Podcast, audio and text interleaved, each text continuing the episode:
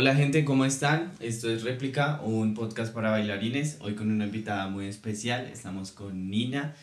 Así que vamos a darle. ¿Cómo estás, Nina? ¿Cómo te ha ido? Hola. ¿Muchos nervios? Ay, no. Sí, sí. ¿Estás Ahorita, nerviosa? Dios, em, voy a decir mi nombre, lo, me voy a atrever a decir mi nombre. preséntate si quieres. Un- Mi nombre es Un recuento tuyo. Karen Tatiana Salazar Burgos. Tengo 26 años de edad. Mentiras. Más conocida en los bajos mundos como En los Nina. bajos mundos como Nina. Ay, ya. Dale, si quieres, eh, un poquito sobre ti, como que has hecho un poquito la danza, así un resumen para, para que te conozcan un poquito más. ¿En la danza en general, en el presente o desde que empecé? Como lo que quieras compartir. Lo que quiera compartir. Mm, Pues yo creo que desde chiquita, Britney Spears Pop, Shakira, eh, Michael Jackson, las Cheetah Girls, High School Musical, todo lo Ok. ha habido y por haber, lo más mico del mundo, la niña que no se quedaba quieta. Yo creo que muchos dicen que empezaron a bailar desde ahí, ¿no? Yo no sé si a veces contarlo porque no existió ninguna formación, pero la pasión siempre estuvo en mi corazón. Em, Sí, la mayoría empieza por, por la televisión. Sí, y luego ya entonces que con las primas hagamos una coreografía y nos presentamos en la familia, en los Ah, sí, también en la cumpleaños. familia. Sí. Bueno, eso sí nunca lo he escuchado.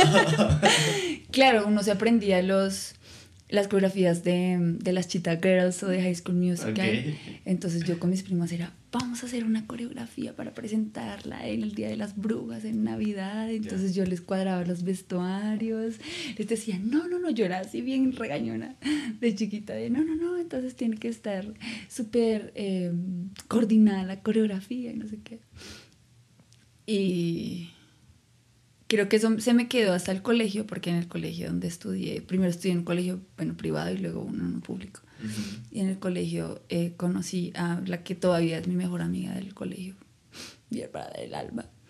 Eh, y ella me presentó el K-pop. Ya. Me presentó el K-pop por medio de un drama que se llama Boys Before Flowers. y, Bueno, pues no y me enamoré del raro. Sí, no, pero es tremendo, es tremendo. Sí, sí, Fue tan bueno que mi mamá hasta se enganchó conmigo a verlo. Fue como, ¿qué es esa cosa de chinitos? Me decía. Y ya lo empezó a ver conmigo y es que son muy buenos. Realmente los dramas son muy buenos. Entonces me empezó a mostrar, no, mira, a ti que te gusta el baile. Entonces me empezó a mostrar una mano de grupos de K-pop. Y yo, no, a mí eso no me gusta. Me gusta Britney, me gustaba Michael Jackson. De por sí, en el colegio no había danza. O sea, las danzas eran la clase de danzas, folclore normal. Pero no había ningún grupo específico de ningún arte, incluyendo, claro, las danzas. Em, pero yo con mis amigas me hice una coreografía de burlesque de la de Cristina Aguilera con mis amigas del, del salón y la presentamos así, así vestidas con corsé, con la Sí, ya falda. montadísimas en su vestuario. ¡Qué, qué vergüenza! No, eso es Menos parte, mal. parte de lo que no tiene que estar orgulloso. Y con las sillas, no, papá. Dios mío. Eh, y bueno, ya después de eh, como al año, o sea, me monté eso, entonces éramos el grupo de, de las que bailaban en el colegio. Ya. Y ya el otro año, pues mi mejor amiga conoció el K-pop y me lo mostró. Y yo, bueno, pues está interesante. Entonces me empezó a mostrar grupos que me gustaban y empecé a, aprender las coreografías. Ya. Y luego empecé a hacer yo Pero las en, en ese coreografías. momento t- encontraban como los videos donde estaban las coreos y los Sí, sí, pues y no todo. como ahorita. O sea, Es no tenía el ahorita- boom de ahorita. Ahorita tú encuentras hasta los tiempos que te explican cómo Sí. hacer la coreo y todo. Todo, todo. Pero no como, había como dance version de, de las coreografías, de algunas. Ya. y ahí no las aprendíamos. Sin embargo, a mí nunca me gustó del todo solo aprendérmelas. Me gusta aprenderme las más difíciles, que son las de los chicos. Ok. Las de las chicas, y mira como... Entonces yo, bueno, no, no me conecto tanto con ese K-pop, me gustaba más el macho, el que era... ya. Entonces me aprendía esas y las otras eh, las montaba yo. Eh, Pero Y- también con canciones de K-pop. sí, todo K-pop, todo K-pop, todo K-pop. Y luego No. tuvimos el sueño de ser unas superestrellas K-pop. De verdad, eso estaba en el no fondo de nuestro corazón. no- Sí, sí, sí. uy, Aprendimos, sí. Aprendimos coreano. Mi mejor amiga, pues ella es toda pila para todo. Entonces ella lo que se propone, dicen, lo, lo voy a cumplir, se puso a estudiar coreano y nos empezó a enseñar coreano. Ya. Eh, yo no cantaba, bueno, no canto, pero ahorita tengo medio timbre lindo porque pues, pues yo no cantaba, o sea, casi... pero el sueño era así tan, no, es que queremos ir a Corea y ser súper estrellas K-pop. Y aprendí a cantar, como afinar la voz, yo así de que todos los días, pobrecita, pobrecita, disciplina, no, YouTube. En la casa YouTube me ponía a ver tutoriales de maestros en YouTube. ¿De cómo eh, Sí, pobrecita mi mamá. Porque me pegaba unos gritos, sí, sí. afinar sí. y todo eso? Sí, sí. ¿Y no seguiste tomando clases? Eh, uf, es que, claro, se fue en 11. Y nos fue muy bien, o sea, realmente hicimos muchas cosas muy interesantes. O sea, tuvimos mucha disciplina. Ok. Entonces, como que en el mundo K-pop, por decirlo, en el gremio K-pop, cuando todavía estaba empezando, porque eso fue hace como unos 11 años, em, nos fue muy bien. Como que nos empezaron, nuestro grupo se llamaba MC. De por sí yo también tenía nombre artístico en ese grupo. Ah, sí, ¿y cómo era?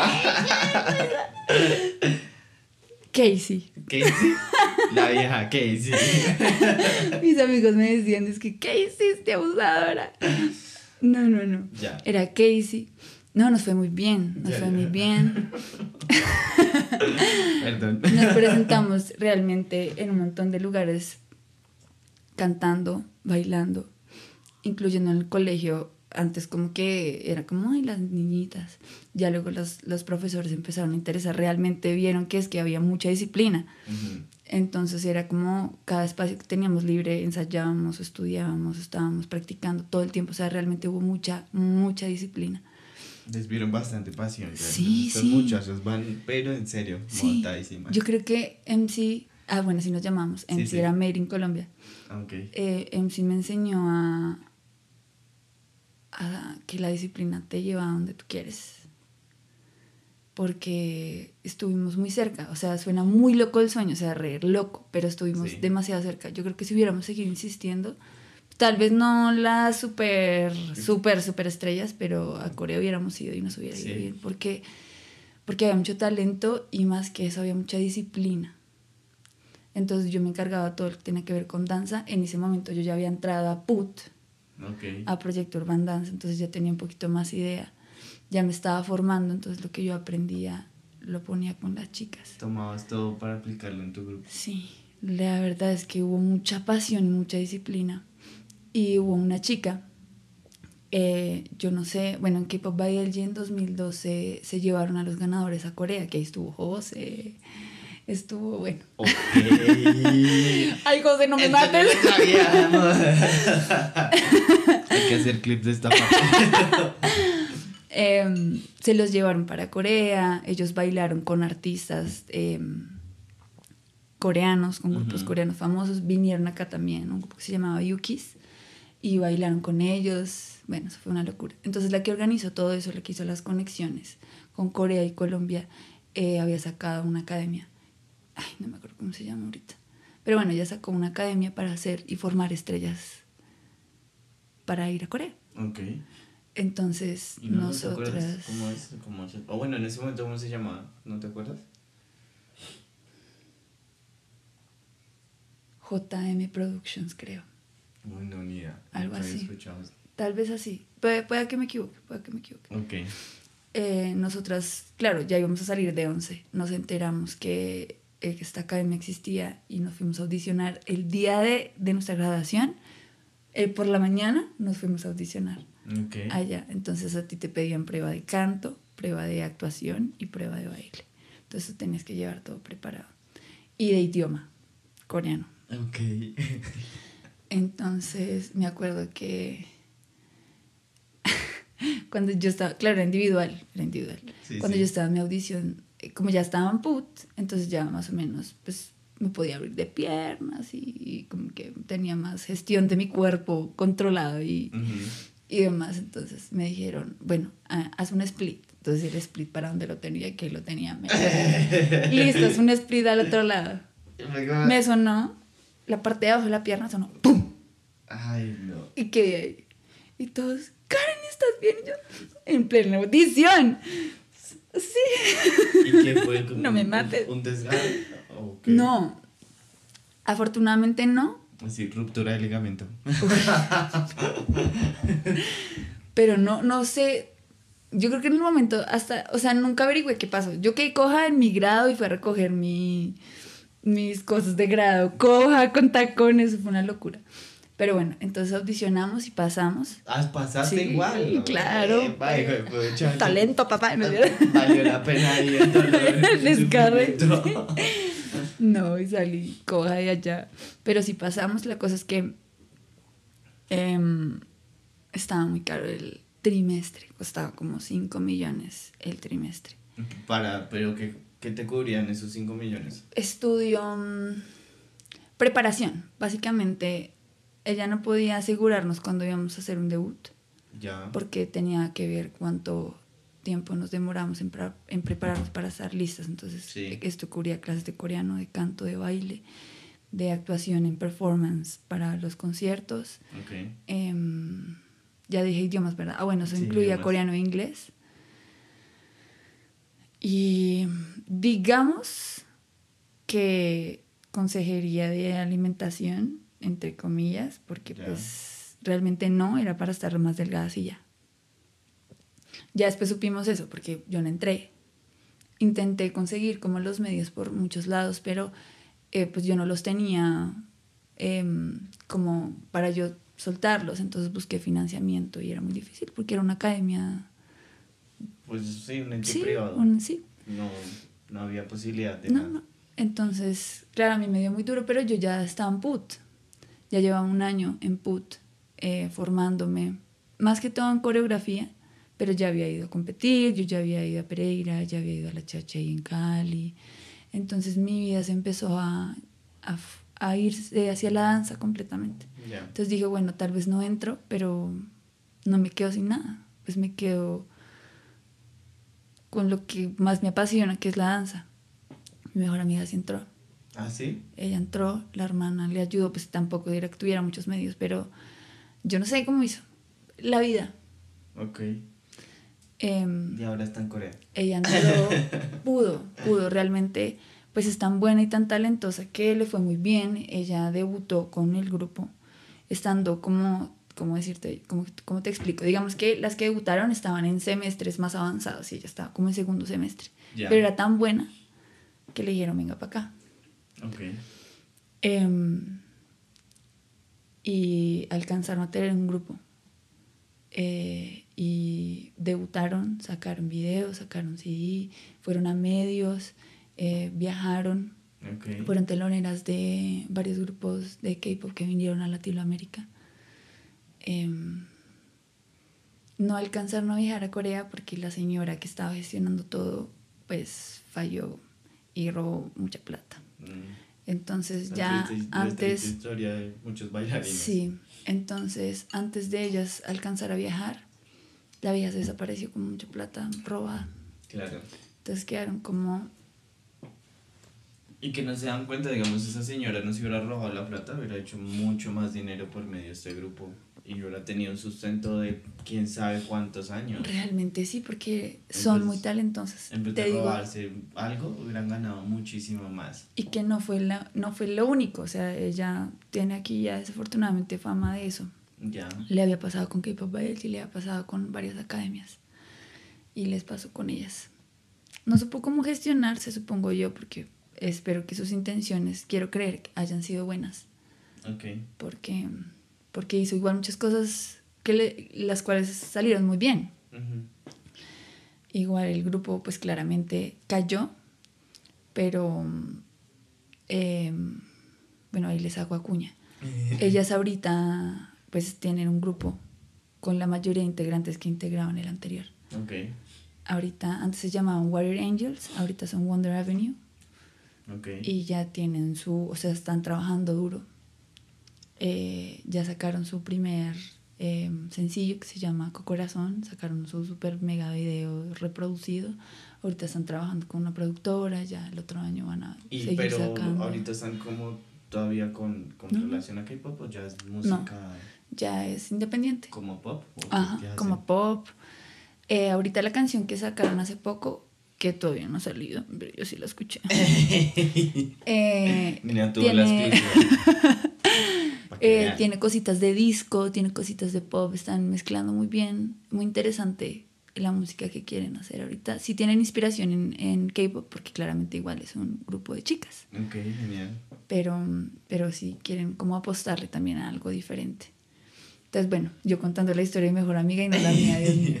No, Bueno, también sí. hay que apoyar otros, Sí, sí, otras sí. cosas también. No, y e hizo parte de lo que pasó, digamos, nosotros éramos tres, pero la otra chica sí, ella ya no hace nada que tenga que ver con arte. Ya. Em, entonces, pues yo sí me fui, pues en PUT, me quedé en PUT, ya llevaba un año después de graduarme, entonces seguía allá tomando clase, compitiendo, em, luego ya me dieron la oportunidad de, de dictar clase. Lo siento, es que me acordé, me acordé. Yo creo que a todos nos ha pasado. De la primera clase. La primera clase que dictamos. Qué vergüenza. De por sí existe evidencia de esa clase. Claro. Está en YouTube. Está en YouTube esa clase. De por sí fue una canción de K-pop. Ya. O sea, ya todavía seguía siendo enamorada del K-pop. Sí, no, y todavía supongo que de la época, tal vez ahorita no estoy tan actualizada, Ya. pero de la época todavía me gusta, todavía lo escucho, todavía lo... Todavía lo tienes en tu playlist Sí, sí. de, del día a día. Hay, hay días en los que me da la nostalgia y a veces Sergio sale sufriendo por eso, porque digamos que son días como que, bueno, vamos a hacer oficio y ponemos música.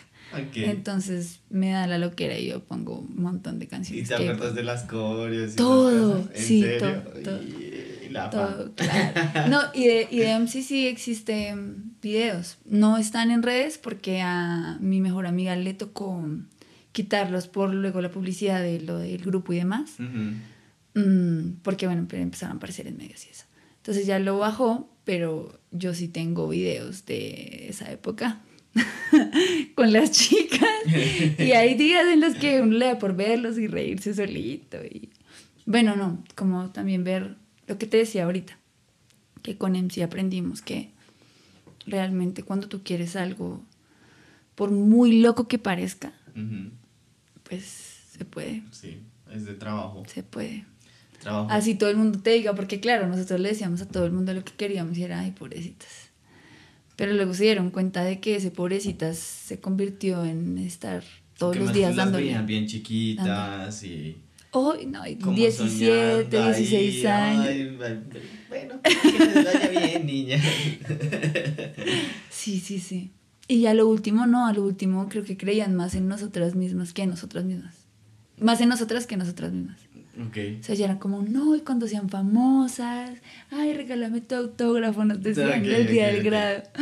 Sí, eso pasa mucho, ¿no? Como que tú arrancas el, el proceso de alguna cosa y es como, eh, sí, ah, bueno, ya cuando te ven muy en serio es como, ¡ah! ¡qué genial! Oye, te feliz, muy bien. sí, sí, sí, sí, por eso hay que seguir hasta que, hasta que se den las cosas. Hay que ser bien tercos. Un poquito. Hay que ser bien Con ese tercos. tipo, con con esas cosas sí hay que tener bastante terquedad. Pues con lo que uno, bueno, con lo que uno sueña que construya, ¿no?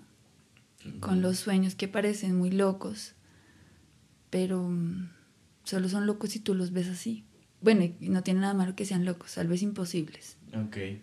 Y de ahí nace como tu, tu vena de, de ser directora y todas estas cosas. Yo nunca quise ser directora.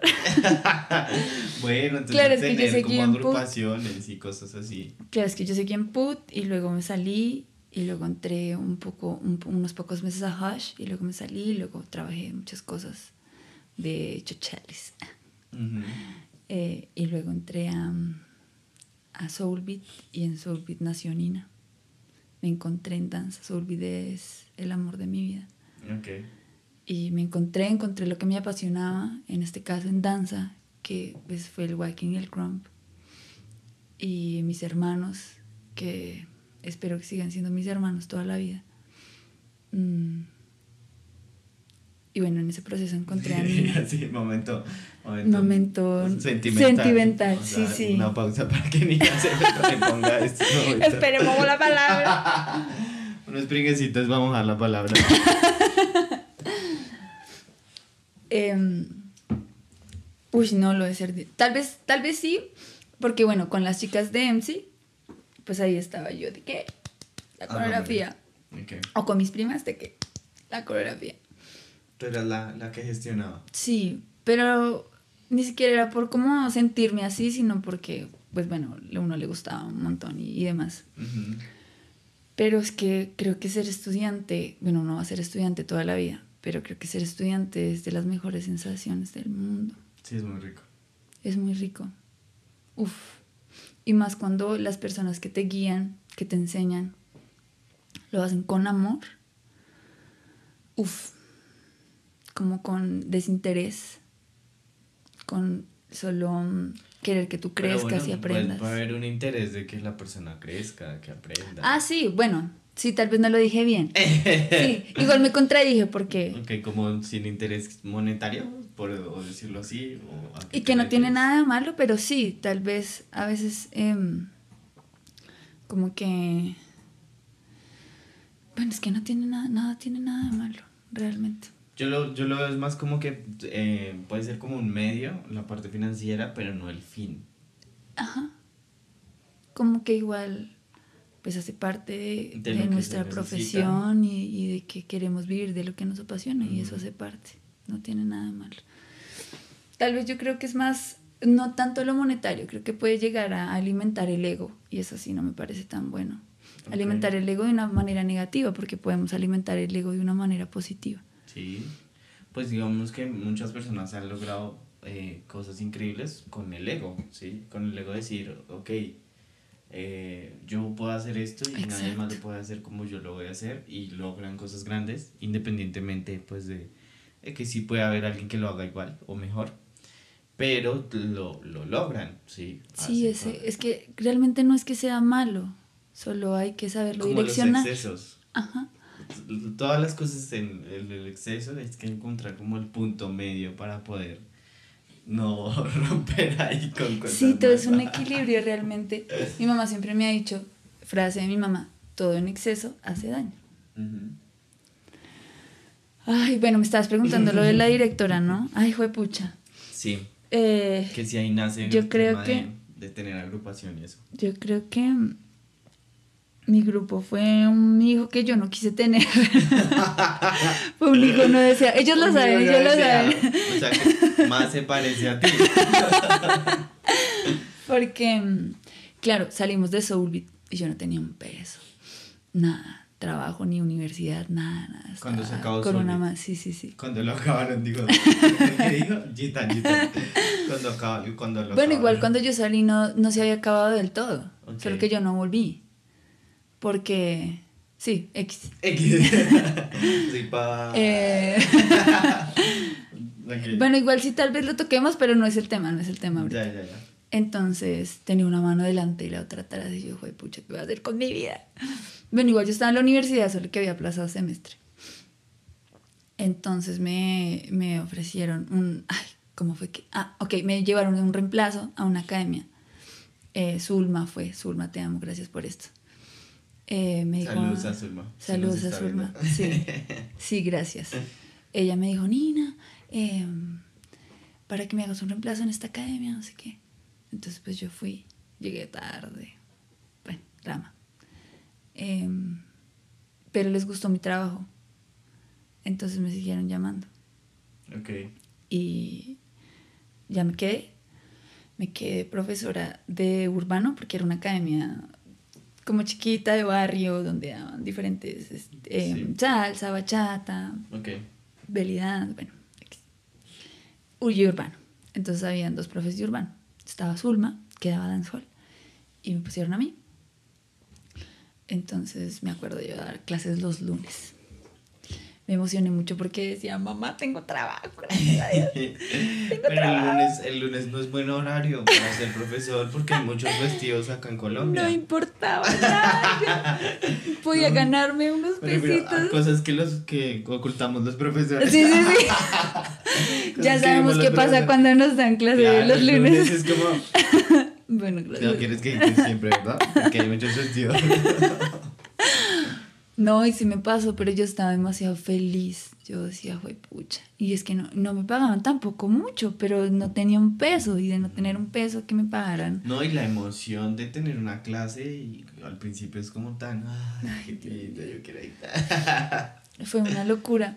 Entonces, pues bueno, empecé a ir a dictar clase. Ahí conocí a mis chiquis, que todavía son mis chiquis en, en Segmet ahorita. ¿Ah, sí? Eh, y duré como tres años dictando allá. Y quisieron sacar un grupo de urbanos, ellos tenían su grupo de salsa de competencia. Dijeron, nos gustaría sacar uno de urbano, entonces digámosle a la profe Nina. Entonces me dije, yo ya me iba a ir. ellos lo saben, ellos lo saben. ¿Ibas a renunciar? Sí, porque bueno, en esos tres años ya... Uy, tres años, bastante. Sí, sí. Ok. En esos tres años pues ya había cambiado la situación, ya tenía más trabajo, Ok. Estaba más estable, tenía más cosas.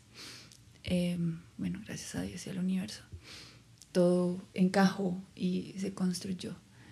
Entonces, yo me iba a ir porque es que me quedaba muy lejos. Entonces, ¿De dónde estabas viviendo? pucha. Yo vivía en el Quiroga Ok. y eso era más allá del portal del 80. Uy. Entonces me demoraba casi hora y Sí, media, dos horas en llegar. Más que era. Sí, era muy lejos. Y yo decía, no, ya me estoy desgastando un montón y, y no puedo, no puedo. Cuando les iba a decir, me dijeron lo del grupo. Y Y yo, bueno, pues me pagaban más. Yo dije, está cool y estaría interesante porque pues era solo como formarlos para competencia y era el grupo de la academia. Ok. Em, yo dije, bueno, me sirve. Aquí fue, me compraron. Ah. Sí, sí, sí, sí. me compraron con la Entonces empezó, bueno, empezamos con los chicos, ese año ellos compitieron en el Duncan. Para ser el primer año, pues les fue bien. Ok, eso fue de uno al Duncan. O sea, ni Sí, sí. La concursos chiquitos. Pues sí se quería, pero como que no se pudo y dijimos, bueno, pues ya, Hagámoslo. pues para el Duncan compitieron en amateur, no les fue tan mal, quedaron como de séptimas de 30 y pégale de grupos. Oye, les fue re bien, sí, les fue re bien. Uy, me acuerdo yo cuando empecé a bailar, pss, era como 27, 24. Siempre perdíamos, quedamos como últimos, siempre. O sea, les fue re bien. Sí, les fue muy bien a los chiquis. Igual yo sí les decía como, es la primera vez que van a competir. Es que sí me pasó una vez que vi un director de un grupo diciéndoles, iban a competir la primera vez y les decía como, es que vamos a ganar. Y yo, ay señor, no. Todo es un proceso. Entonces, eso fue en el 2019. Y toma todo tu 2020. O sea, hace poquito. Claro, O sea, estábamos hablando del, no sé, 2018. No, Una cosa así. ellos compitieron en el 2019. Ok. Entonces, no, íbamos súper bien en la academia. Yo solo me encargaba, pues, de como hacerles el montaje, ¿Y cómo e se informarlos. Segment. Nosotros le pusimos el nombre desde que estábamos en la academia. Ok. O sea, los directores de la academia me dijeron, Haga lo que quieras. ¿quiere poner un nombre? Hágale. ¿Quiere hacerles un video? Hágale, porque yo empecé a hacerles audiovisuales desde que estaban en la academia. Pero era más como para motivarlos. ya. eh, y que se foguearan como haciendo coreo, sí, sí, como sí. en la cámara. Como, No, y que ah, tuvieran ah, como, ah. como, el, como vamos a hacer video, entonces eso motiva y mostrarse, Para motivarlos. algunas cosas que el fin de semana se encuentran y todo. eso. Exacto. Y que se vieran ahí en redes. Y Bueno, "Ay, que mis ya". chiquitos para redes sí son terribles, Dios mío. Sí. Ay, no. Bueno, Tienen pero- una foto. Pero ahí van aprendiendo, Sí. van aprendiendo. Sí, a mí todavía me cuesta redes. Ya a veces veo y todo y borro todo. No me gusta nada. No, sí, como quito todo. Después vuelvo y empiezo y así. Entonces, pues ahí va uno aprendiendo. Bueno, sí, de por sí me tocó decirles. Me tocó decirles, no me dijeron, profe, no habrá un curso como para redes sociales porque no sabemos cómo manejar Instagram. Y yo, pero yo soy más vieja que ustedes, ¿cómo no van a saber? Bueno, es que no les gusta mucho. Hay uno que sí me dice, profe, no, Nada que no ver. me gusta. Ya. Yo, bueno. Por, ahí, Entonces, por ahí es Juan, ¿no? No, no, No. no, no, Así. no, no. Muchacho. No, igual Juanito está chiquis. Es, es que es que los otros no están tan chiquis, solo que son más chiquis. Yo les digo chiquis a, a mis alu- a mis alumnos, no, a mis estudiantes, Ok. ¿Por qué no utilizas alumnos? Eh, Skyra me enseñó Sí, ¿qué te dijo? eh, que alumno significa que no tiene luz. Alum, no. Ok, Entonces yo, desde ese momento dejé de decir alumnos. ya. Pues yo lo había discutido con una profesora de química y lo que me, ella me había explicado era como que el alumno era una persona que no tenía ningún tipo de conocimiento y que había que como Darle ese conocimiento. absolutamente como la guía para que empezara.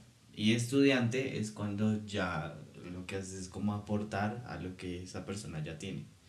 Entonces el alumno lo utilizaban como en la antigüedad, Ujú. cuando creían que la gente era totalmente ignorante. Y el estudiante lo empezaron a, a utilizar pues ahora, donde cogen la base que tienen de su educación familiar y todo eso para dar más información. Que sí es lo que realmente estamos haciendo. porque Entonces sí, o sea, eso ya lo, ya lo he visto. Yo trato de, de decir a, a todas las personas estudiantes, no alumnos, Sí, sí, pero sí. no he encontrado a nadie que lo pensara igual. Bueno, yo no, había- yo no sabía todo eso, pero sí es que Aira una vez me dijo, ¿por qué estábamos hablando? Y me dice, Nina, no digas alumno. ¿Por qué? Y bueno, me contó y yo, bueno, yo te hago caso, amiga. Sí, sí, sí, sí. Los estudiantes. Bueno, espera, si nos desviamos un montón. no, Eh. Vamos a echar chismecito acá. Espérate, ¿en qué iba? Ah, bueno, mis estudiantes. Eh, bueno, que no, te- no, no- me estabas contando que lo de las redes, pero antes de eso me estabas diciendo que habían competido en el 2019. Ah, sí, compitieron. Eh, ah, sí, ya. Que yo solo me encargaba de hacerles el montaje y de darles una clase a la semana. Ellos tienen que tomar el resto, porque el resto de los pagos, todo lo que se encarga un director, Ok, se encargaba de la academia. ¿Y Yo tú- estaba relajada. ok. Y Yo tú entrenabas más tiempo con ellos, o sea, te veías aparte de la clase, ¿no? Sí, una vez, o sea, clase y una Y- vez y a la semana. entrenamiento. Uy, ¿y así sacaste montaje para el Duncan? No, para el Duncan nos veíamos más, Ah, obviamente. ok, ok, ok. Pero digamos que los normales, o sea, lo- para el Duncan fueron como extracurriculares y nos tocaba en la calle, porque la academia, en los horarios en los que nos podíamos ver, estaba dictando clase. Entonces nos hacíamos como en una iglesia enfrente de la academia a ensayar. Ok. Pero sí, eso sí fue como, es, es imposible hacer un montaje Sí, una sí, vez a la semana. Pues a menos que lleves dos años. Y la gente la coja así. sí, sí. Sí. Em, pero, claro, se terminó el año, y, ay, tan chévere. Hicimos audiciones para el 2020. Entraron como 20 El poco de personas, sí. Ok. Bueno, eso es normal, supongo que en todo lado. Pero era para la academia. Es que, claro, yo nunca quise ser directora de un grupo porque quería enfocarme pues en mi danza, en mi proceso de danza, en Wagbeat en este caso, en, lo, en los proyectos que, que tenía y que tengo con Crump, en viajar, en estudiar, en ejercer mi profesión. En ¿En qué eres profesional? diseño interior, Oh, ¿en dónde estudiaste? eh, artes y letras. No tenía ni idea. Bueno, Ya saben, si necesitan ahí un diseño interior, alguna cosita linda para sus casas. alguna, alguna asesoría. Sí, sí. Ok. Pues yo sabía que quería ser diseñadora antes de ser bailarina. A los ocho años vi- viendo Home and Health, diseño divino y todas esas cosas, yo dije, no, yo quiero esto para mi vida. Yo ya sabía, yo ya sabía que quería estudiar Ok. y me pude pagar mi universidad ¿Y lo bailando. aplicas en tu vida y en tus cosas? Sí, pues que me independicé y todo. eh, ahí, pues dentro de lo que se puede, Sí. ahí aplico. Pero realmente es que yo nunca he... ¿Cómo puedo optimizar este espacio? No, y lo hago en todo lado. Mi mente maquina en todo lado, en todos los espacios a los que entro. Lo que pasa es que no lo he ejercido. O sea, porque me concentré en la danza. sí. Creo que fue maravilloso poder estudiar lo que yo quise estudiar, pagándomelo con danza, pero teniendo, teniendo la opción de no De no- ejercerlo todavía. Puedo ejercerlo en cualquier momento. Ok. Ya sé cómo hacerlo. Pero también, bueno, no sé.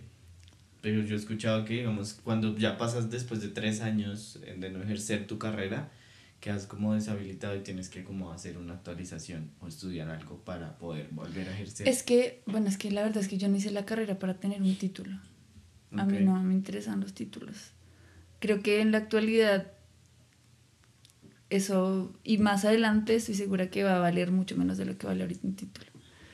Sí, ahorita está muy ligado a tu trabajo, a lo que puedes demostrar que has hecho y, y ya. Realmente, Bueno, pues, o sea, en ni, algunos lugares, ni o siquiera sea, me he graduado, porque no.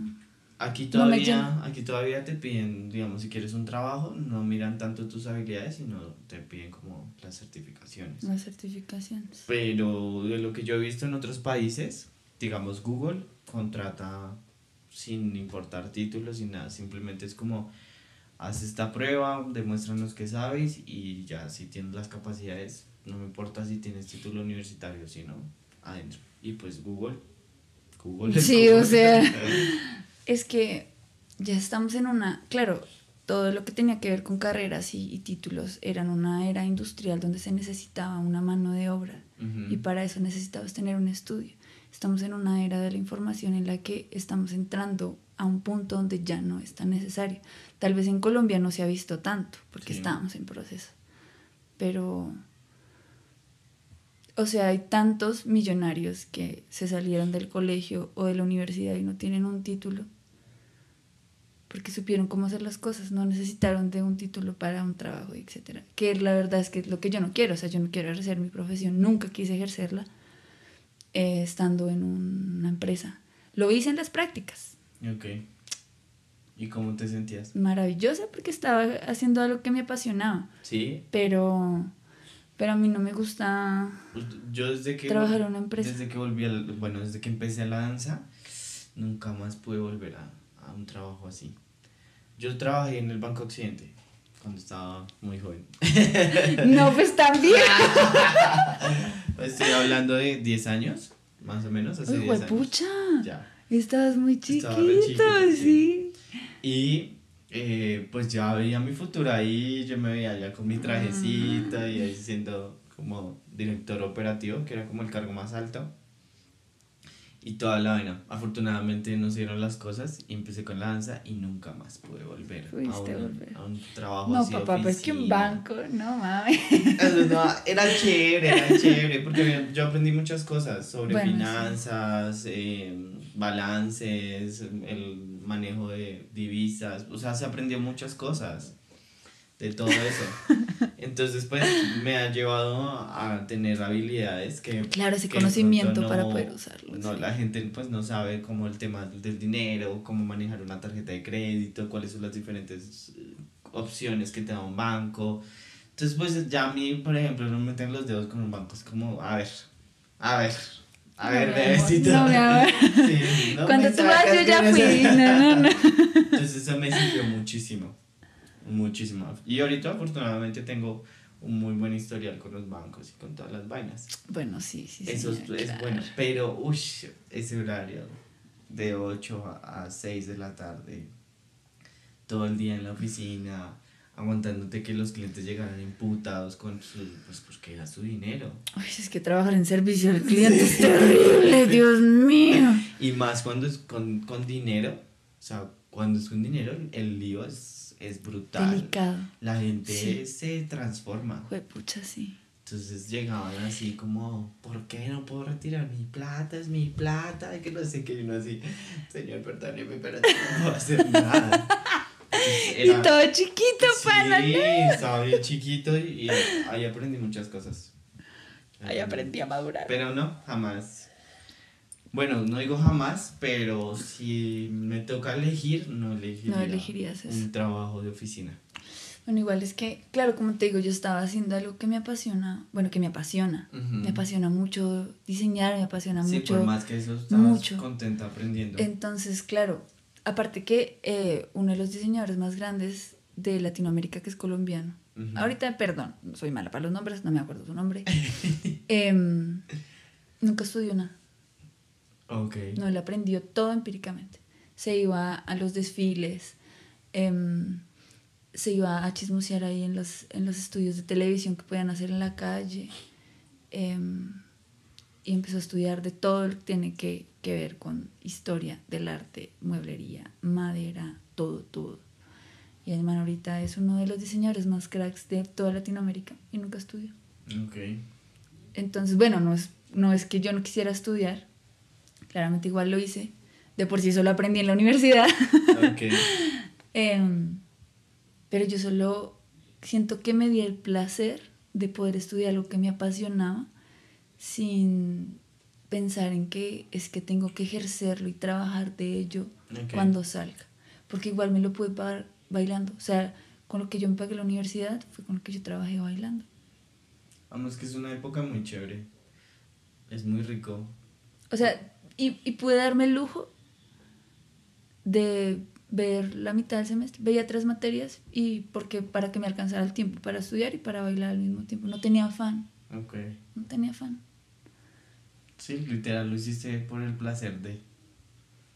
Y sé que en algún momento la voy a ejercer.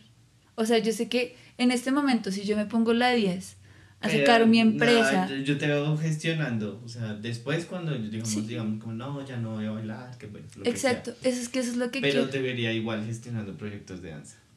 Yo te vería así. Pero, pues, imagínate, imagínate fusionarlo con mi carrera, porque claro, es que yo no la he ejercido, o sea, yo perfectamente ahorita podría Sí, eh, ocuparme hacer. en hacer asesorías de diseño interior y me Mm. iría muy bien, yo sé que así sería. Y podrías hacer como asesorías en academias y esas Exacto, cosas. en materiales, optimización, em, acústica. Ok, necesito una asesoría para. no para la academia, para, aquí, para el estudio.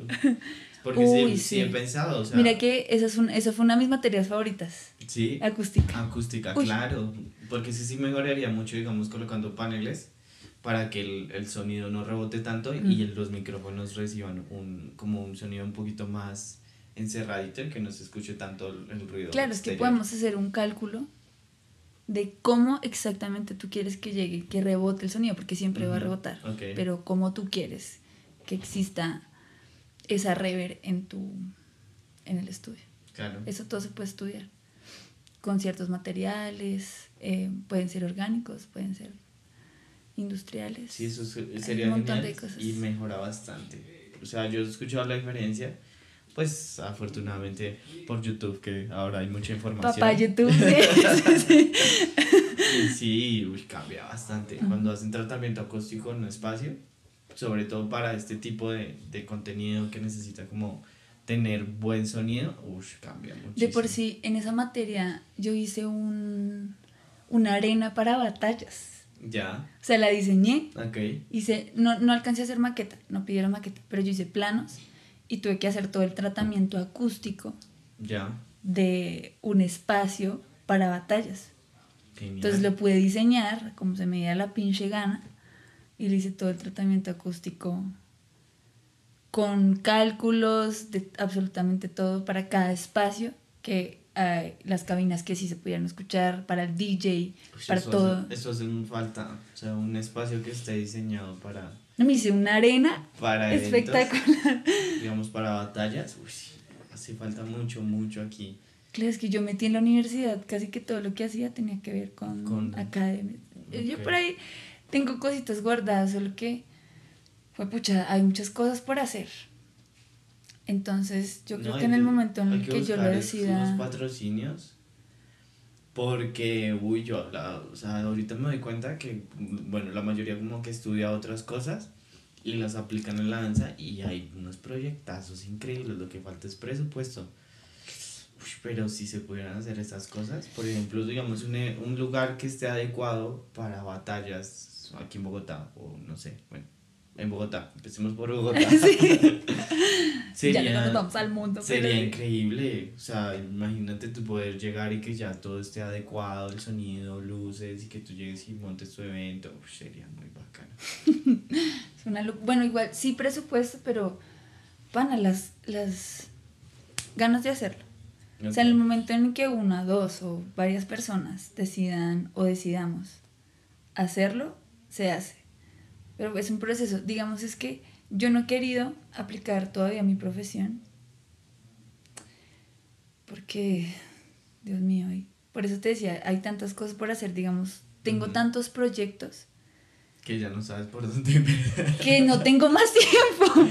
No Sí, tengo más claro. tiempo porque yo sé que si ahorita ¿Qué, ¿Qué estás dirigiendo ahorita? ¿Tienes, ¿Eres directora en dos grupos y eres parte de otros dos grupos? ¿Sí? ¿Sí estoy bien o estoy mal? No, estás bien. Soy directora de Segment Crew, Segment. que realmente pues está proyectado para hacer una compañía en formación en danza urbana, Ah, más que una o sea, agrupación. Los, estás, los están formando en diferentes estilos. Ya, ok. O sea, no es, no es una agrupación, pues no es una academia, claramente, porque No no, es un un espacio. No nos interesa que tampoco sea una academia ni un estudio. Eh, queremos que sea una compañía, Pero lo ven que más- es una compañía. lo ven a futuro como teniendo su espacio y, y su lugar o como, Yo no sé, ¿por qué? cómo se vayan dando las cosas. Porque yo no tampoco quiero tener una academia, o sea, no quiero ser directora de academias. Sí, Me pero parece no maravilloso. necesariamente tiene que ser una academia, puede ser lo que tú dices, un- una Es compañía. Una compañía. Puede ser, o sea, igual realmente se está viendo la necesidad, ¿no? Porque a, a partir de que todo va creciendo, van surgiendo esas necesidades y eso ha ido pasando. Igual esta decisión fue, claro, 2020, la academia cerró Ujú. y yo no quise terminar con el grupo. Y Entonces yo seguiste tú. me los- cogí los la batuta acogiste. de toda. Entonces todo el pasó con la 2020 academia? cerró. Ya, no es que ellos tenían más proyectos. Entonces ellos no, no, no, o sea, el, cuando todo se cerró, dijeron, no, vamos a pagar ese arriendo, que no hay nada, lo cerramos. Pero ahorita no, no volvieron a abrir No, ni nada. Igual Ok. si volvieron a abrir, pues, o sea, ya Segment ya es otro cuento. Sí, sí, sí. Entonces yo los acogí, míos, eran míos. Nadie me yo, o sea, yo, era yo la que hacía, soy la. Míos. Soy la- Míos. Ni de nadie más. Pero si era Ok. de verdad, Zoila, todo. Eh, igual a fin de mes como que les daba unos, taller, unos talleres online con profes invitados, entonces invité a Fox, invité a José, invité mm, a, bueno, a más personas que les dieran diferentes talleres, ok. porque los estaba formando, los estoy formando, los estábamos formando en danza urbana, que en ese momento estaba sola. Entonces pasó el 2020, nos alcanzamos a ver a fin de año y ya el 2021 empezaron a, a estructurarse muchos más proyectos ambiciosos con Segment. Entonces entró Sergio eh, como codirector Ok. eh, y entraron... Sergio no está aquí. Él, él no está acá. No, no puede salir en la cámara porque no tengo cómo grabar, ¿no? Nos está acompañando. Sí. Entró Sergio y bueno, toda esta eh, producción audiovisual y de diseño que estamos teniendo en este momento, que son Dacita y, y Pope, que son pues los diseñadores y productores audiovisuales en este momento de Segment. Ok. Em, yo creo que ahorita en este momento Segment para mí, aparte de ser pues mis chiquitos y, y mi, ah, y mi compañía, son mis conejillos de indias. ahorita te cuento por qué. Sí, ya sí. Está- No, pero no me imagino nada malo, simplemente es como que todas las ¿Qué ideas, todas las ideas que te, salen, es como, vamos a hacerlo con ellos. Sí, sí, Sí, sí, sí. Pero no es por eso, ya te cuento por qué. Ok, ok. Eh, luego está One Crumb. Uf, One Crumb. Tal vez no, es- no, el nombre no es directora para One Crumb, es líder. Es un nombre, es un, es un Lo- título tal lo que vez. pasa es que ya es fan, ¿no? No, no. ¿No? No, no. Ah, ok. Eh, No he dicho eh, tiene una, una responsabilidad muy grande llamarse líder, ¿no? Sí. Realmente sí. Uf. No, hay que muy tener fuerte. muchas habilidades. Uf, hay que estudiar mucho. O sea, no solamente que tú sepas del estilo, tienes que estudiar liderazgo. Sí, claro. Porque estamos hablando de guiar a seres humanos que tienen sueños, metas y que tienes el poder de construir en eso o de destruirlo.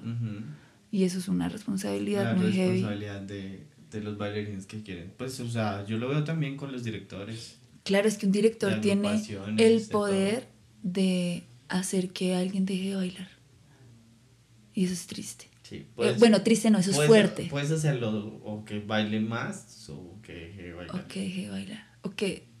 Uy, fue pucha, es que bueno, yo lo veo, es, es en mi caso. Siento una gran responsabilidad a tener ese nombre, a llamarme líder, pero no es directora. No puede ser directora. Eh, porque One Crump es un proyecto de, de una que nace de una necesidad de mujeres en Crump. Ok. Yo llevo más o menos eso seis quería años. hablar contigo. Pero empecemos, ya que se esto. Eh, eso, papá, fondo blanco. Son los gaseositos. no hay nada más. Em, yo bailo crump hace, ush, bueno, sí, digamos que seis años. Eh, tal vez no tan juiciosa, porque le invertí mucho más en un principio al walking. Eh, siento que hasta hace unos dos, tres años le estoy invirtiendo al crump del todo. Entonces, no sé bien, no he decidido bien si bailo crump hace seis años o entreno crump hace seis años y, y bailo crump hace dos, tres años. Em, sin embargo, en eso, pro- El ese- tema es que te estás moviendo en tal vez es como el enfoque, claro, yo me enfoqué eh, en esos seis años, em, estaba con los dos, tenía proyectos con Sergio de crumping que entrenábamos, pero pues no, no, era, no era tan serio, aparte porque no había tanto, tanta movida en ese momento. Sí, sí había, pero no, no, no la conocíamos y en Bogotá pues no había. Ok.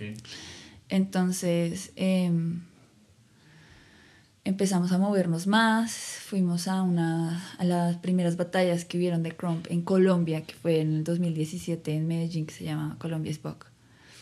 Conocimos a todos los crumpers del país. ¿Eso bueno, quién lo organizó? Cuesta. Cuesta. Sí, Sí. Se lo organizó Cuesta. Conocimos, bueno, no a todos, a la mayoría de crumpers del país. Eh, y bueno, en esa oportunidad siempre hubieron varias chicas, estuvo interesante, pero se fueron yendo. Entonces empezó a construir la cultura crump en, en Bogotá eh, de la mano de Fox y de O'Racket Ujú. con Sergio y, y mi persona. Llegaron eh, los clan, que son una fan eh, muy importante culturalmente en Pero Venezuela. también estaba mm, eh, definido. Definido. Lo que es pasa es que ellos se la pasan viajando. Ah, ok. Entonces, cuando eh, Chino sí, sí hace un evento para Chrome, se llama GOK, sí lo hace, pero igual ellos no pueden estar tan presentes porque pues trabajan Tienen mucho fuera del cosas, país. Sí. Sí, claro. Entonces, es más que todo por eso. Eh, y entonces los que em- empezamos a, a, um, como abrir más espacios de esto fuimos nosotros. Sin embargo, eh, bueno, en el evento que organizó Chino también habían batallas, de por sí conocimos a um, alguien que en este momento es muy importante para nosotros en este momento, que es un big homie de Costa Rica. Pero en ese momento, pues, uy, Dios mío, es que la historia es muy larga y estoy uniendo muchas cosas, pero bueno, voy a centrarme en lo de las chicas primero. Ok, tratar Em, de sintetizar un poquito. sí, sí, sí. Retomamos. Eh, ok, estaba contándote que, ah, bueno, en, en los eventos de Crump que empezaron, que empezaron y que empezamos a organizar, em, habíamos cuatro, tres pelagatas, una mano de manes Ok. y tres pelagatas, cuatro pelagatas. Pues es que O yo. ahorita yo me pues, recuerdo Nati, que es un... Esa era de las pelagatas que estábamos allá.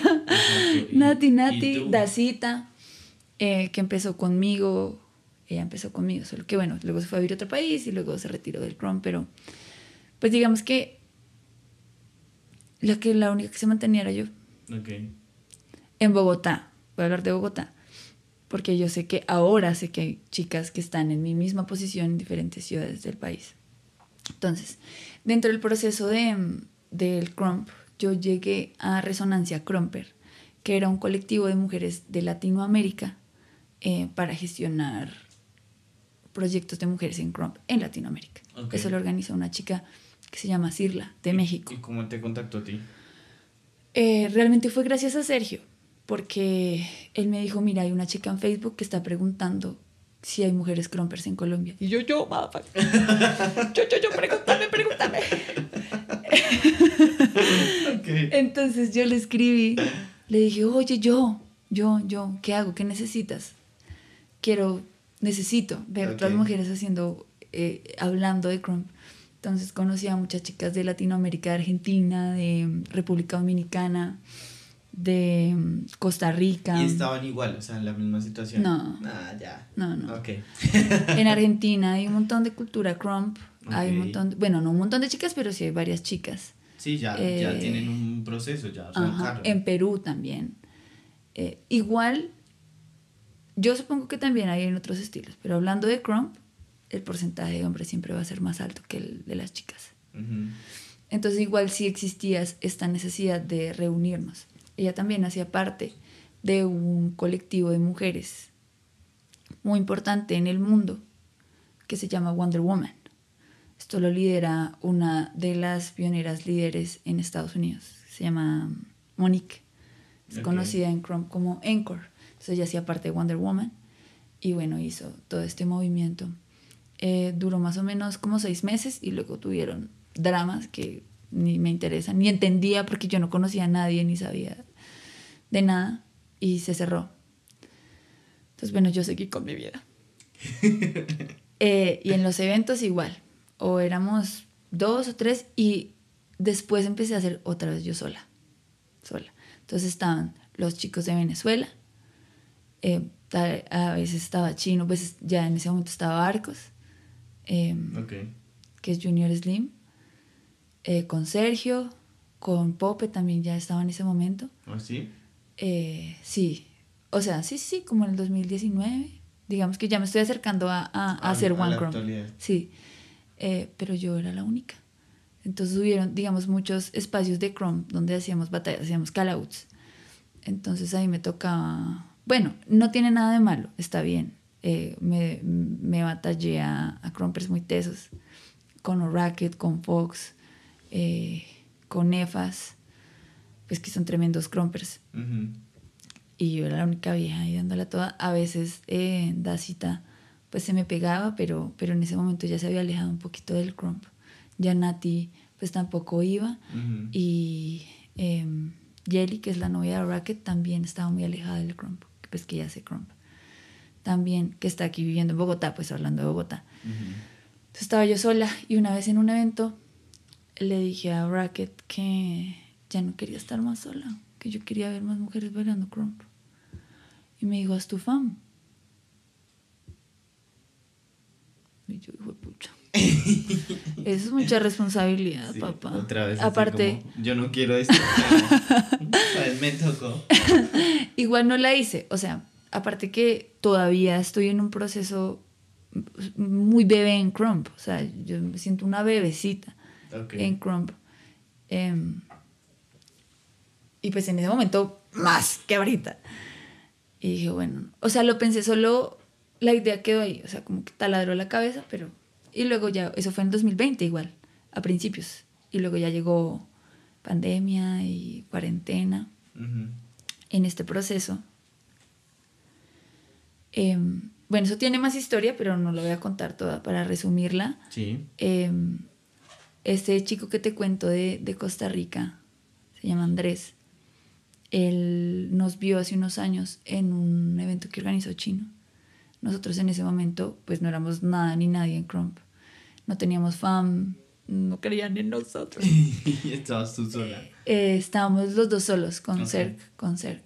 Y me acuerdo que nos acercamos a preguntarle muchas cosas y él prefirió no almorzar Y quedarse y hablando. quedarse con hablando con nosotros. Y luego lo invitamos a un taller y, y fue el cumpleaños de Sergio, entonces le brindamos sea, fue muy familiar, a pesar de que lo acabamos de conocer. Entonces él le había hablado después a Sergio para que él quería o, o hizo una FAM latinoamericana. Entonces le escribió a, a Sergio. Sergio ya hacía parte de esa FAM. Em, nosotros ya hacíamos parte de Fox Fam en ese momento. Ok. Em, y bueno, ya, él ya hacía parte de esa FAM. Entonces yo hablaba pues con él por medio de, de Sergio. Había, pues en esa FAM eh, hay un chico de Medellín, eh, de Cali, de, en este momento de Honduras, mm, y pues de Colombia, nosotros. Y por ahora, bueno, en- y Sergio.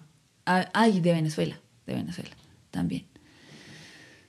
Entonces, eh, pandemia, Sí. cuarentena. eh, yo empecé a preguntarle cosas a él como X, como, oye, es que tengo esta duda. Pues él, él es muy pilo, o sea, el man es muy pepa y sabe mucho, no solo de Crump, sino como que le encanta estudiar a profundidad hasta qué significa una pestaña y te dice el significado por un libro de que es una pestaña. Ok, ok. Entonces, pues yo le empecé a preguntar como cosas. Había el tiempo, había pues el espacio, eh, estaba la duda, sabía que él la podía contestar. Yo estaba en un proceso investigativo es que toda- en que todavía estoy. respecto a la danza. Entonces yo le empecé a preguntar cosas y empezamos a hablar más. Y luego él le escribió a Fox y le dijo que quería hacerme parte de su fam. Eh, bueno, habló conmigo, obviamente mucha emoción. ¡Ay, qué emoción! Ser parte pues de la fam, no solamente, bueno, de una persona de otro país, que es súper pilo, que muchos crumpers realmente a él le escriben para preguntarle, para pedirle feedbacks, pues porque él ha viajado un montón a muchísimas cosas de Crump, a Estados Unidos, a Alemania eh, y demás. Entonces que una persona tan importante, aparte de eso, con, y sentir tanta cercanía y de un proyecto tan importante, pues fue increíble.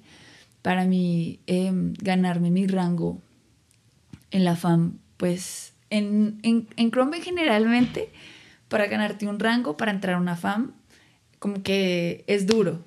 Porque una FAM es algo como fuerte, es decir, que hay mucha conexión, no solamente como un grupo que hace Chrome, sino hay... Em, Pero generalmente no tienes que como enfrentarte con alguien. Exacto, normalmente existen los packouts, que un packout es como todos batallar a esa persona que va a entrar o el Big Homie también te puede poner varias pruebas de que tienes que batallar y ganarle a cierta persona, o tienes que ganar cierta cantidad de batallas, no sé qué.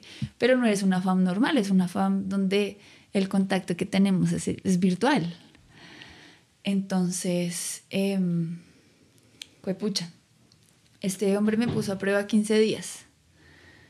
Eh, donde me mandaba videos, tareas, yo tenía que traducir, tenía que escribir en el cuaderno todo lo que había entendido de videos de tres horas en inglés, que si bien sé inglés había muchas cosas que no entendía porque es inglés nativo, entonces, ah, entonces me tocaba devolver, o sea, fue... Muchos modismos. Sí, sí. Eh, y tomar el taller y, y leer que el video y que el, escribirlo en el cuaderno y fue fue duro, fue duro y aprendí un montón de cosas. Y fueron, no fueron 15 días, fueron 20 días porque había días en los que no podía. O sea, fue aparte como tener un hábito de hacer eso, porque eran muchos días seguidos. El examen de ingreso. Exacto, sí, sí, sí. Entonces, em, y él estuvo ahí esos 15 días pendientes, diciéndome, bueno, esto estuvo bien, esta la tienes que repetir, esto no sé qué. Entonces, lo que él hizo fue como reforzar un montón esa creencia que yo tenía en mí de Crump, de mi conocimiento en Crump y de mí misma. Okay. Entonces, él, él tiene el don de ver en las personas cosas que ni las personas ven de sí mismas. Eso fue lo que hizo conmigo. No me lo dijo, pero gracias a él yo tuve el impulso y la valentía de hacer One Crump. Estaba con ellos, había tiempo porque estábamos en cuarentena y dije, yo conozco las crumpers de Colombia. ¿Y arrancas en cuarentena? Entonces lo primero que yo hice fue escribirle a las chicas que conocía de Cali de Medellín y de Pereira. Chicas, hola. Eh, somos las crumpers del país, somos seis crumpers en Colombia, cuando en Colombia hay mucha comunidad de crump y solo seis crumpers en ese momento. Quiero que nos conozcamos, hablemos de crump, hablemos de nosotras, compartamos juntas. Entonces empezó, empezó un chat que no tenía nombre. No tenía, no existía el nombre One Crump. Y empezamos a hablar y a conocernos, a tener videollamadas, a tener entrenamientos. Bueno, en, Chrome los entrenamientos se les dicen lab, laboratorios. hacer lab juntas, a ver otras mujeres haciendo Chrome. Era muy inspira es muy inspirador. Bueno, en ese momento era muy inspirador. Así fuera por medio de una cámara. Conectar experiencias con la otra, de Chrome, de que se hayan sentido menos por ser mujeres en Chrome, de empezar a compartir esos espacios, así fueran virtuales, así medía la investigación del nombre. Lo escogimos entre todas, pero pues yo fui la que hice toda la investigación para tener nuestro nombre. Entonces One Chrome siempre empezó como algo para Colombia, para las mujeres de Colombia en Crump. Ok. Y así fue como el primer, el primer año, ya luego decimos abrirnos y sacamos el Instagram. Ay, me faltó algo, espera. es que, claro, yo creo que sí fue el año pasado, o tal vez un poquito antes, que se abrió una liga eh, femenina ¿De mujeres de Latinoamérica. Entonces, como yo ya conocía varias de resonancia antes, y ya estaba siendo más conocida, pues porque era Girl Fox, ni siquiera por el rango que tengo en 8. mi rango en 8 es Queen 8. Ok. Eh, y pues en Fox Fam soy Girl Fox. Em, las chicas de Venezuela fueron las que hicieron esta liga, entonces ya me conocían por ser Lil Homie de Fox. Entonces me metieron a la liga. Y como sabían que era la, la vieja que estaba como, entre comillas, liderando, porque pues tampoco es que fuéramos muchas, eh, la vaina en Colombia, entonces me metieron como al grupo élite de la Liga Latinoamericana Femenina de Crump. Y pues bueno, ahí, ahí estamos. Ellas, ellas también me han apoyado un montón con el proceso con One Crump, con mi proceso como Crumper, como Crumper mujer em, y demás. Y Se me olvidó algo súper importante. Realmente sí. No, pues, pues, se me olvidó que había ganado el mundo.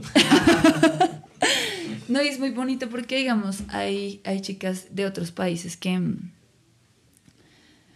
que o están igual o porque yo, en cuanto a chicas en, en Chrome. Entonces ahí estamos como apoyándonos unas a las otras, así sea por medio de WhatsApp o Zooms. O, Eh, de por sí eso me dio la oportunidad ahorita que hubo em, uno- unas batallas de Chrome grandes ahorita, el, este fin de semana.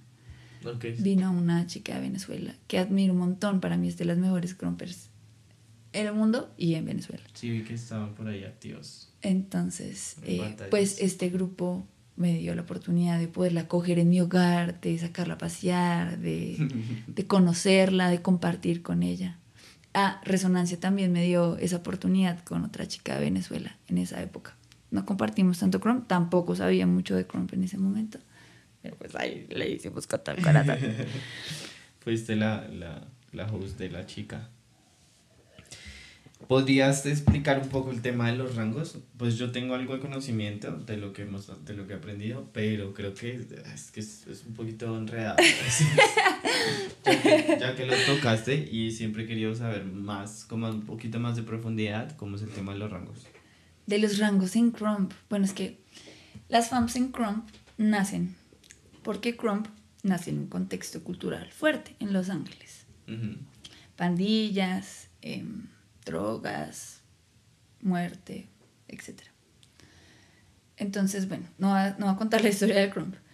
Cuando ya el Crump eh, empezó a, a moverse más, habían muchas em, personas que hacían Crump, pues que o los echaban de la casa, o se querían salir de la casa porque era un infierno ese lugar, entonces empezaron a ver lugares donde todos se quedaban y vivían ahí. Y ahí hacían. Ok.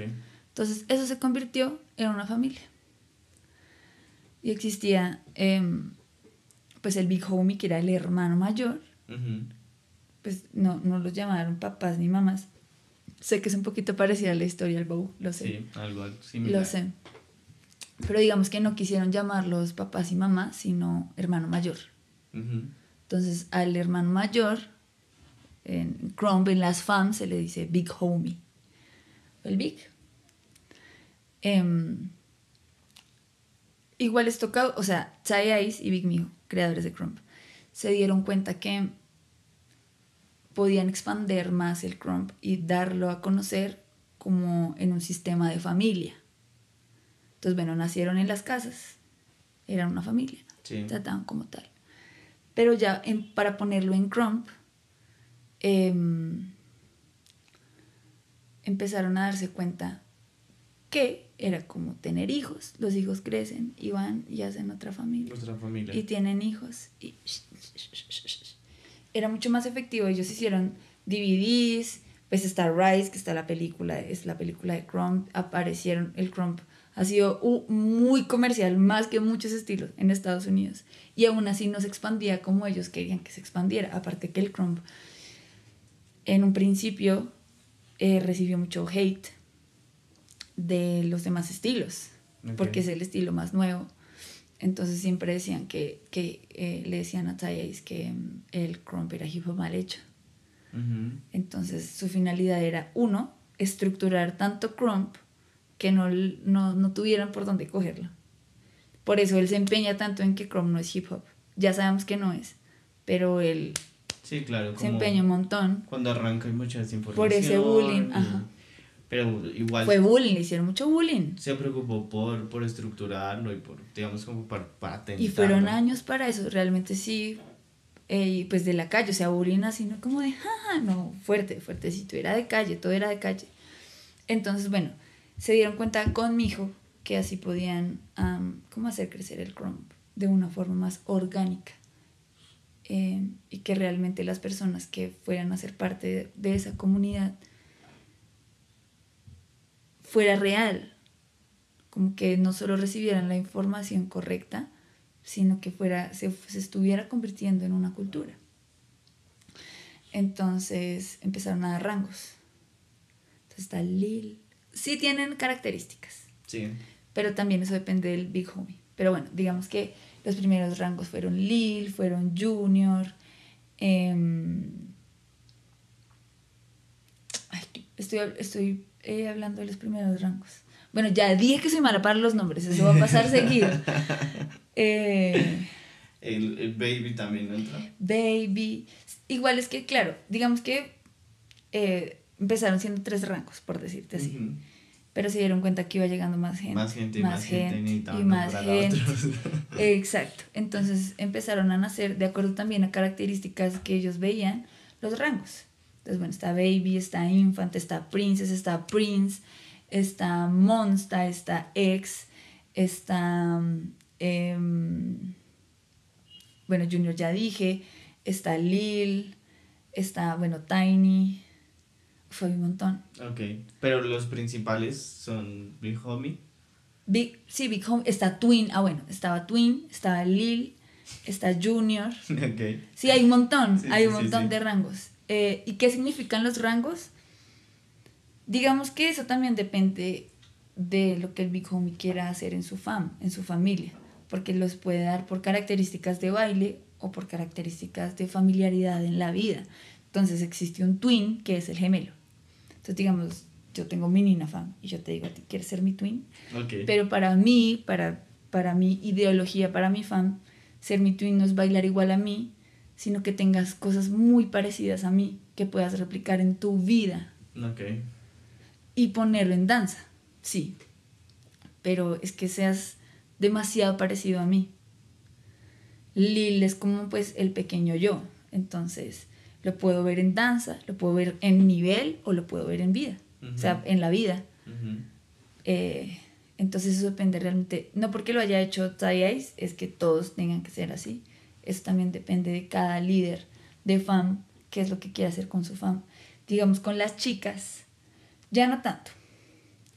Pero antes sí pasaba que hay rango solo para chicas. Ya. Entonces está Princess, está Lady, está ¿Está Girl, Queen?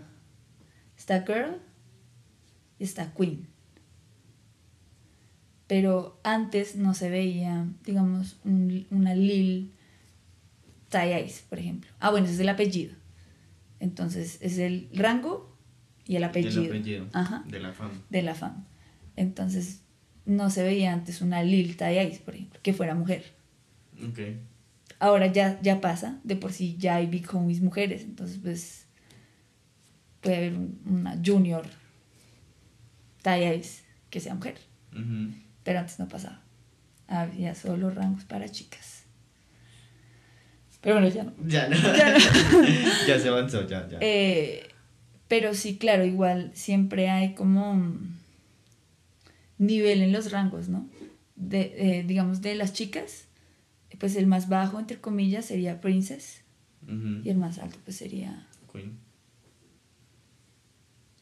Sería la, la reina. Sí. Pero Sería bueno, tú, tú me decías, pero digamos, entre, entre Queen y, y, y Princess, ahí sí lo definen por, por danza, ¿no? ¿O cómo? ¿También? Como él quiera. No es como tú hiciste esto, esto, esto y llegas acá. Porque es que algo así entendí yo o algo así me explicaron en alguna clase. Entonces, digamos que las fans se enfrentaban entre ellos y que para lograr como tener esa, esa postura de queen tenías que batallar o bueno, enfrentarte a los a los otros y, llegar a, esa posición. Pasa, eso pasa, pero eso siempre va a depender del big homie, ¿qué quiere? Entonces, em, digamos... Porque, porque él es el que organiza... él es el que lidera todo, claro. Él es el, el guía, es que es un guía, realmente es una familia. En su mayoría, no siempre. Pero, pero la idea principal es, que sea el concepto de una familia. Ajá. Entonces, sí pasa, digamos, em, te cuento una experiencia vívida de hace poco. Eh, ahorita que vinieron los chicos de Costa Rica, ahorita estuvo Andrés acá en Colombia, con unos chicos de Costa Rica, de Honduras, estuvimos 8FAM reunidos. Em, CERC pidió un pack out, que es todos, contra, él. contra él. Lo terrible de un pack out no es solamente que se batalla, sino que, o sea, tiene que haber un ataque mental, no solo físico. Ya. Entonces, digamos, todos en los que batallan se hacen hype y nadie le hace hype a él. Todos cuando él baila se tienen que quedar callados. Y se pueden hablar. pero siempre es así. Mm, generalmente. Generalmente. O sea, no hay nada que tenga que ser así, así, así, así. Pero, pero generalmente pasa así. Sobre todo es por subir de nivel y por fortaleza mental, porque el Chrome es maravilloso, pero requiere una fortaleza mental muy muy, muy, muy heavy. Sí, claro. Eh, entonces, claro, él pidió su pack out. y se arrepintió luego porque le dieron como a matraca y güey madre. Eh, fue muy duro. y a raíz de eso. Imagínate uno ahí así todo. no, y que no solo no le decían nada, sino que le hablaban. Ok.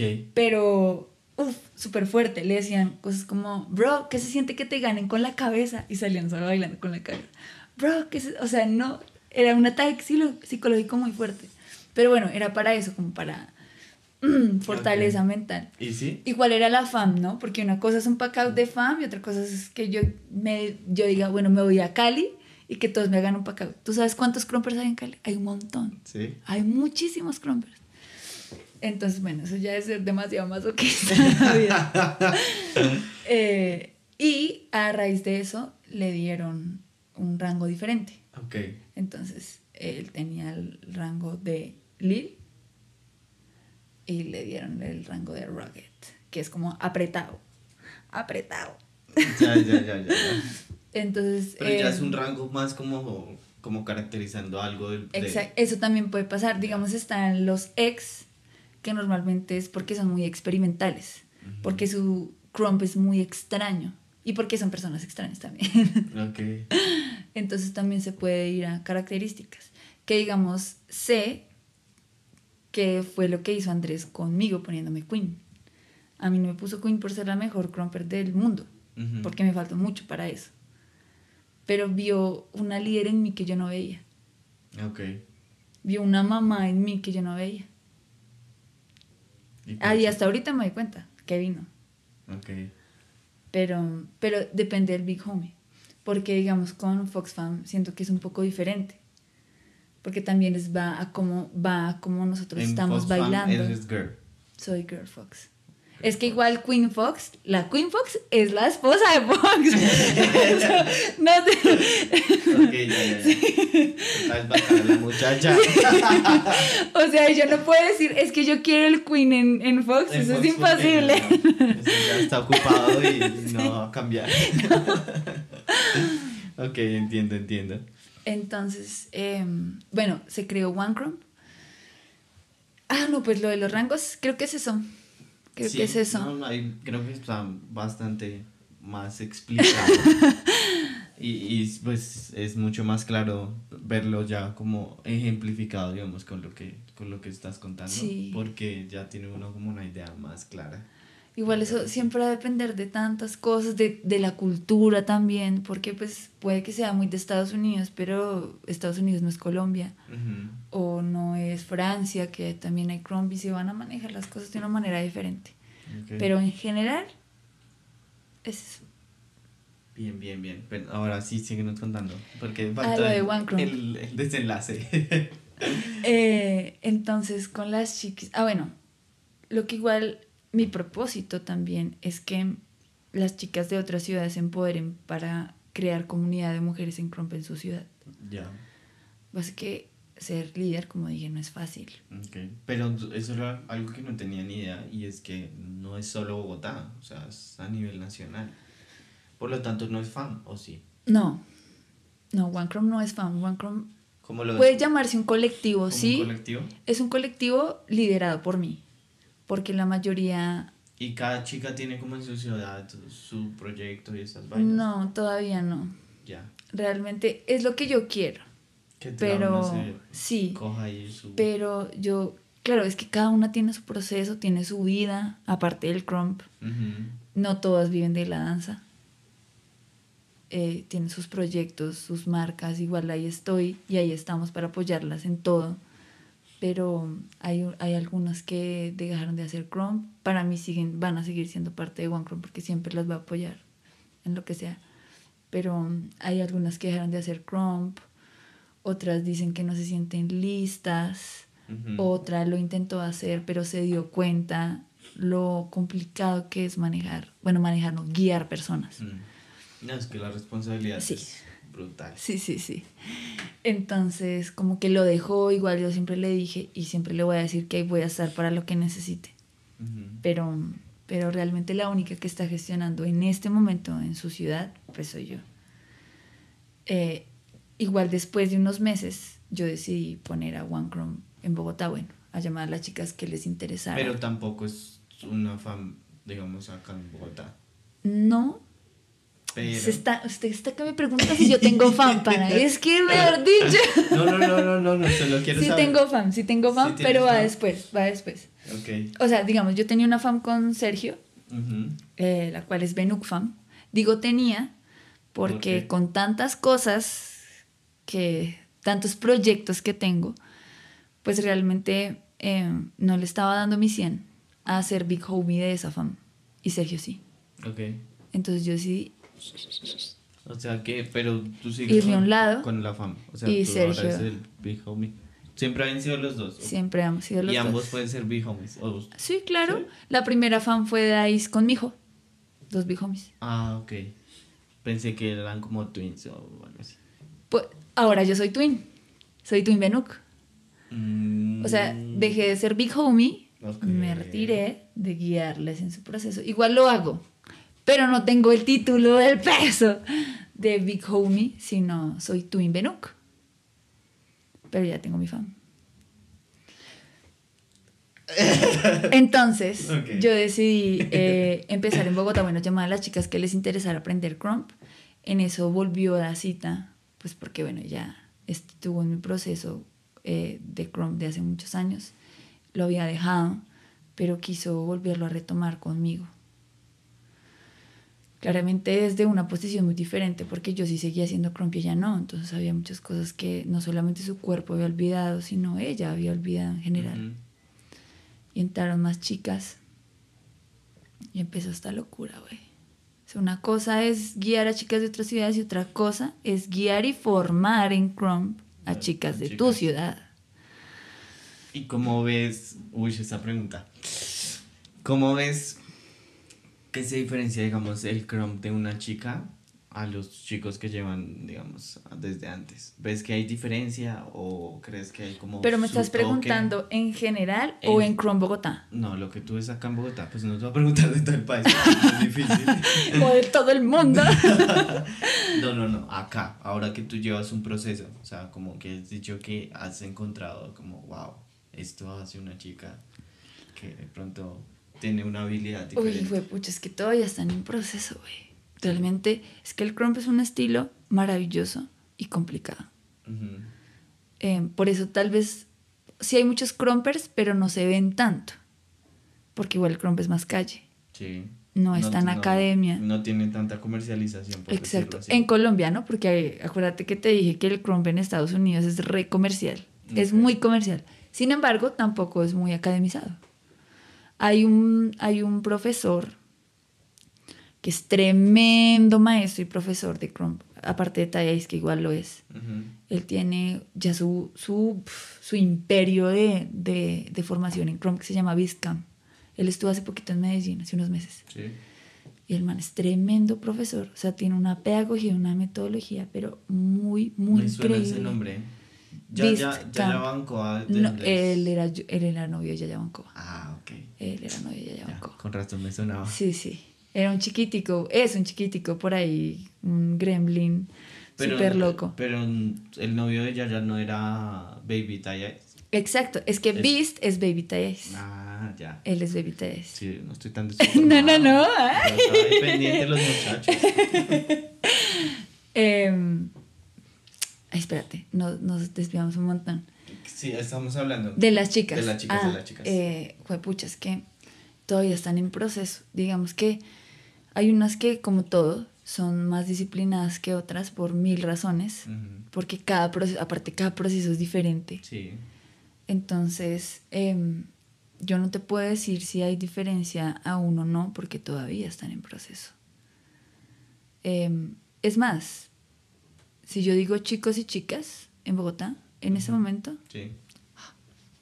hay más chicas que chicos haciendo crump. Sí, o sea, ya, ya se logró. Ahí. Ahí Sergio es el que tiene que ponerse las pilas. Porque em, en este momento Bogotá es la ciudad que tiene más mujeres. Bueno, puedo decir que hacen crump y que son crumpers, porque es diferente. Hacer crump, hacer crumper. Hacer crumper. Claro. Em, pero están en su proceso. Hay muchas cosas que ellas todavía no han vivido, que digamos muchas vivieron este fin de semana, porque estar en un espacio crump con muchos crumpers es parte del proceso.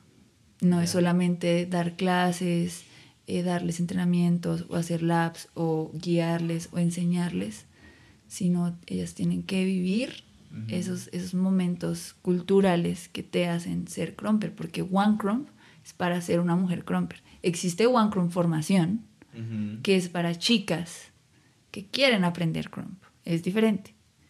Pero One Crump son para chicas que quieren ser crumpers. Okay. Entonces, hay muchas cosas que. te llegan las chicas diciendo, quiero ser crumper? Pues yo les pregunto. Claro, al principio no, al principio yo les dije, las que quieran llegar. Ya después con el camino, eh, yo les fui diciendo, bueno, chicas, esto es para si quieren quedar o no. Y pues ahí van conmigo. de Juicios Sí. bueno, pero bien. Ahí vamos. Em, ahí van. Uy, Cada uno. Mentiras. No, directora no. no. meter presión. Pero digamos que, bueno, espérate, ese es otro lado. Eh, luego está el grupo de formación, que es para chicas, eso. Entonces yo les digo, cuando a mí me escribe una chica y me dice, Nina, a mí me gustaría eh, estar en One Crump. Entonces yo le digo, bueno, mira, está esto y está esto. ¿Qué quieres? Pero bueno, las dos alternativas. Claro. Pues por eso también hice One Crump Formación. Porque, pues, eh, es muy bonito tener un espacio como para compartir con mujeres, más allá de que, ay, es que solo queremos que seamos mujeres y no pueden entrar hombres, es más em, compartir con esa energía que tal vez no tenemos todos los días eh, y que es necesaria y que es bonita, que es para compartir, que es para decir cosas que tal vez no podamos decir libremente en todos los espacios y que One las brinda también. Entonces, bueno, está One Formación y está One Bogotá, que van en su proceso. Hay unas, em, sí, como te digo, como que como con más hambre que otras, pero eso es normal, porque como dije, cada proceso es diferente. Entonces, a raíz de esto, yo me di cuenta de que había alguien que necesitaba una guía, que quería esa guía, pero que no sabía que la necesitaba, que fue Dacita. Okay. Ella de no hacer crump en, los, en lo absoluto, empezó a estar ahí A pesar de que ella tiene un montón de cosas que hacer, está ahí. Lo, lo tomó como una de sus prioridades. Exacto. Ok. Eh, y pues ella tiene un proceso diferente a las otras chicas porque ella ya hacía crump y tuvo y sabe qué es crump. O sea, lo vivió, lo ha vivido. Ha conocido, pues ella fue a Argentina y allá hizo crump y allá, mejor dicho. Entonces es un proceso diferente. Y me di cuenta que tal vez sí necesitaba una guía porque no la tenía y, una cosa es ser es- Dios mío, hombre, líder del, del movimiento colectivo de mujeres, pero es muy diferente ser big homie, Ok. porque aún así como su líder sigo siendo su profe. Igual yo soy una mamá, o sea, yo soy mamá Nina, yo soy muy mamá. Entonces con ellos soy como hija, a todos les digo hijos. ¿Y para cuándo los hijos? Oiga, aprovecho que Sergio vacacionando. Obvio. A ver, pues hay que aprovechar los momentos. Ay, Dios. No, pues no le huyo, no, pero tampoco lo llamo. Igual, pues yo ya estoy viviendo con Sergio, pues estamos bien, estamos estables. O sea, realmente no lo llamamos, pero no lo oímos. Si llega, pues llega. Sergio ya me propuso matrimonio. Eh, Sí. entonces estamos De como. los chismecitos. Sí, sí. Bueno, para que lo sepan, Sergio en mi cumpleaños eh, pidió mi mano ahí delante de mi familia. Fue muy romántico. Entonces, pues no, realmente no le huyo. Gracias. No le huyo, pero no lo llamo. Ok. Igual sí nos cuidamos, pero, pero... Y entonces, bueno, ya nos desviamos. Sí, espera, no importa. No, no Entonces, importa. bueno, yo soy muy ¿Cuándo, mamá. ¿Cuándo es la ceremonia? No sé, no sabemos. Pues Bueno, no hay afán. Pero está en planes. Sí, sí, pero no hay afán. Nice. Qué lindo. Eh, Muy romántico el podcast. Ay, es que hace rato no conocía a nadie que, que le, que le, le propusieran que matrimonio. le hubiera pedido la mano. No, sí, rato. feliz. Creo una amiga, hace como dos meses vi por ahí el video. Y yo, me invitan, ¿no? este tipo de cosas ya casi no se Ya celebran. casi no se ven.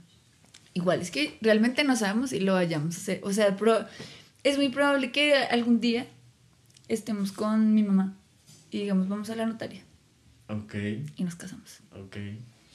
Porque más, por la, más que por la ceremonia, bueno, también hay un, hay un interés legal en eso, no te lo voy a negar.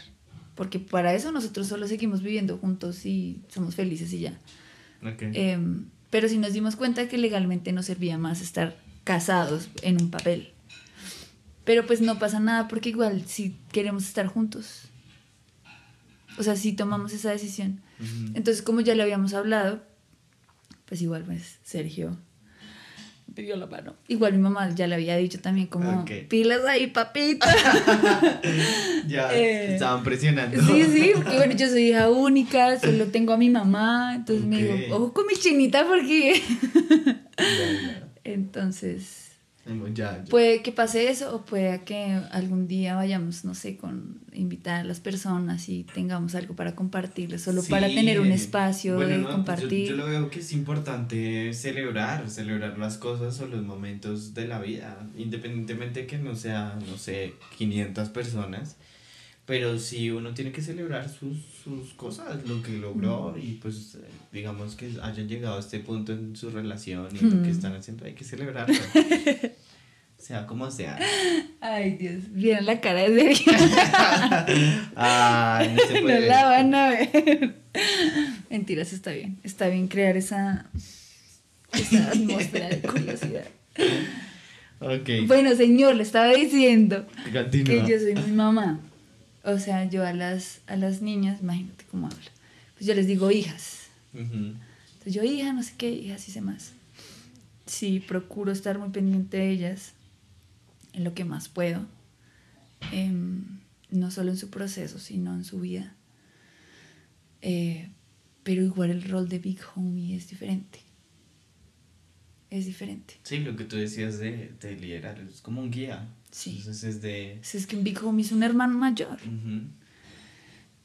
Y como gracias a, a todo lo- los hemos tenido porque Fox y Andrés son maravillosos big homies, los dos.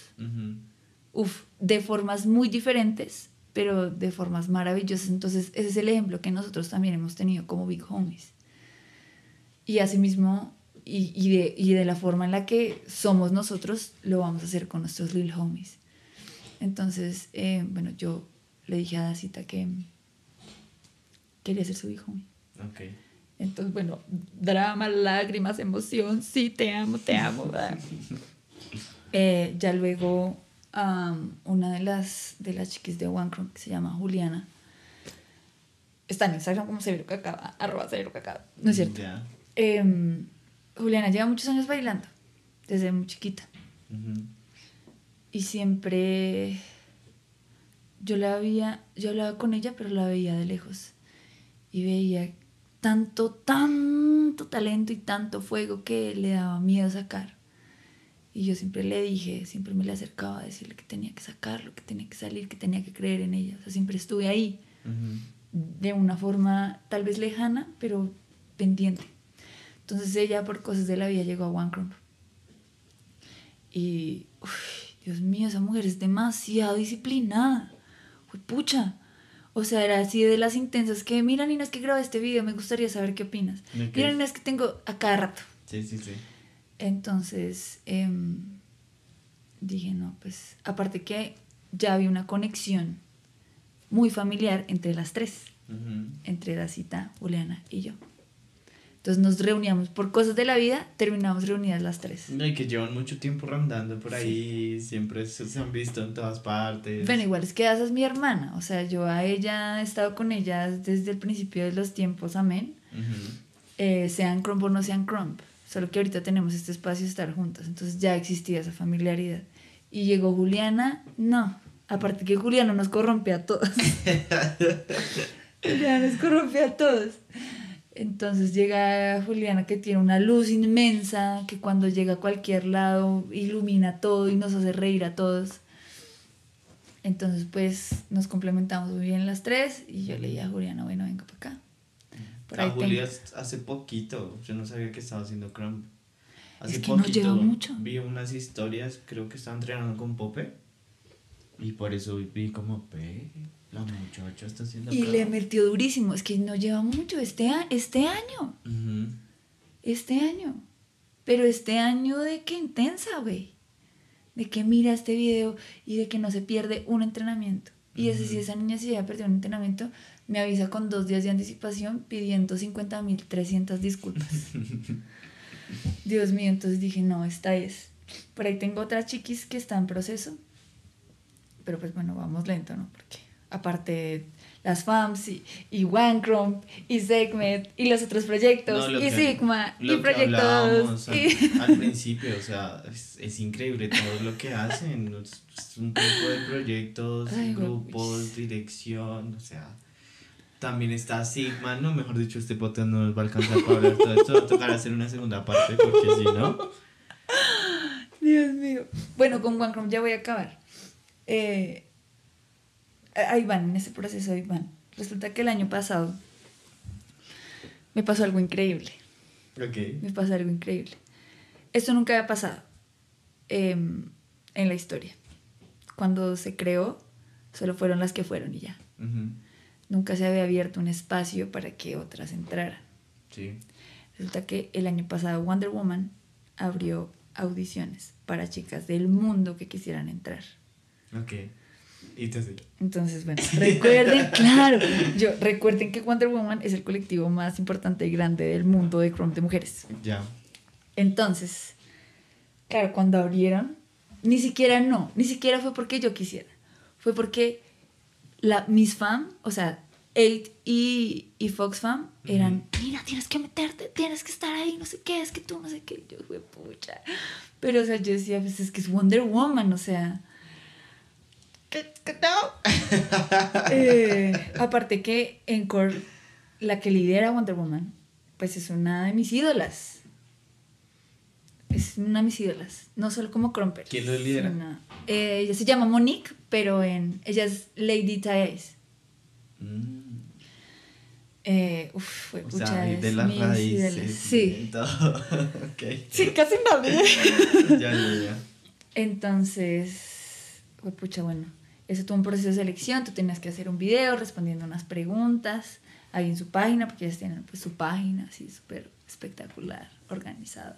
Todo súper. Y pues claro, ahí tú podías ver todas las que estaban en, también eh, como audicionando pues. ¿Y quién viste más de Colombia? montón. Ah, bueno, no, de Colombia eh, era Twin Lord, que es una chica de Cali, que es la única cromper en Cali de por sí. Ya. Eh, Twin Lord y mi persona. Y pues igual yo a, a, a María se llama. Pues me dijo, Nina, yo quiero, yo, mamita, ¿qué estás, qué estás esperando? Pues bueno, ya no sabe mucho inglés, entonces todo estaba en inglés, entonces yo le ayudé a traducir, eh, a que hiciera este video, mira, esta pregunta es así, yo le ayudé a ella también en todo el proceso de, de videos y de contestar las preguntas. Entonces eh, le ayudé a ella, hice mi proceso, tocaba hacer un video, entonces como, hello everybody. Dios mío. Eh, sí, pues igual yo podía ponerlo, hablar como en español y poner subtítulos, pero no, yo dije, no, me va a retar. Tengo que I'm sacar esto. speak English in this video, motherfucker.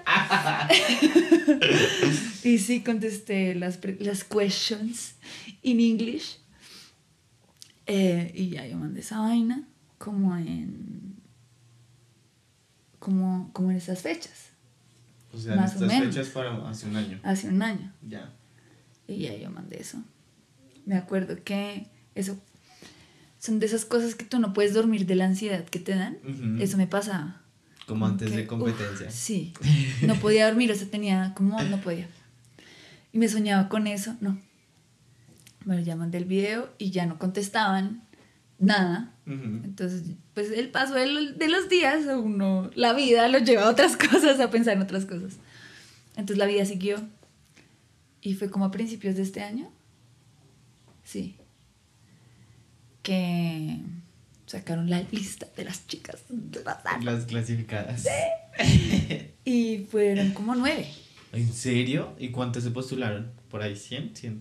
Sí, por ahí unos 80. Ok. De todo el mundo. Y pasé.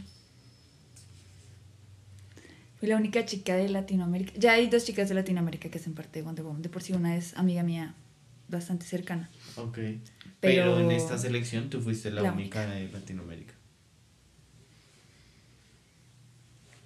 Dios mío. Que ese día lloré, me tiré al piso. Bueno, es que obviamente es algo muy importante, o sea, es Sí, muy, sí, muy, sí. muy, muy grande.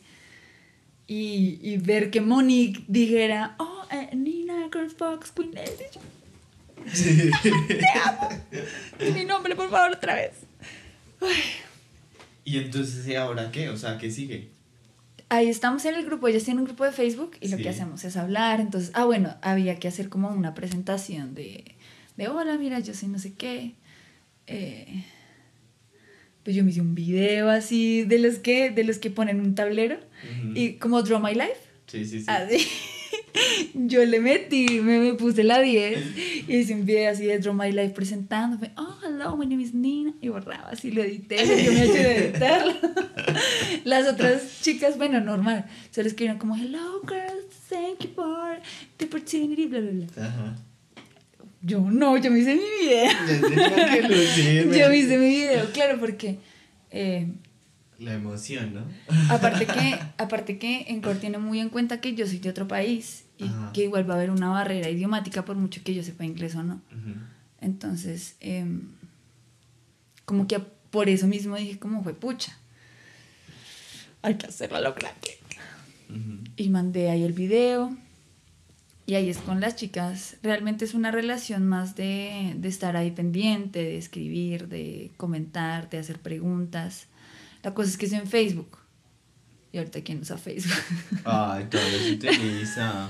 Hay mucho público en Facebook. Lo sé, pero bueno, yo no usaba Facebook. Ujú. O sea, ni lo ten- ni tenía la aplicación. Pero pues después de esto, obviamente, obviamente sí, ya eh, empecé a estar más pendiente. Me cuesta, porque es para lo único que entra Facebook.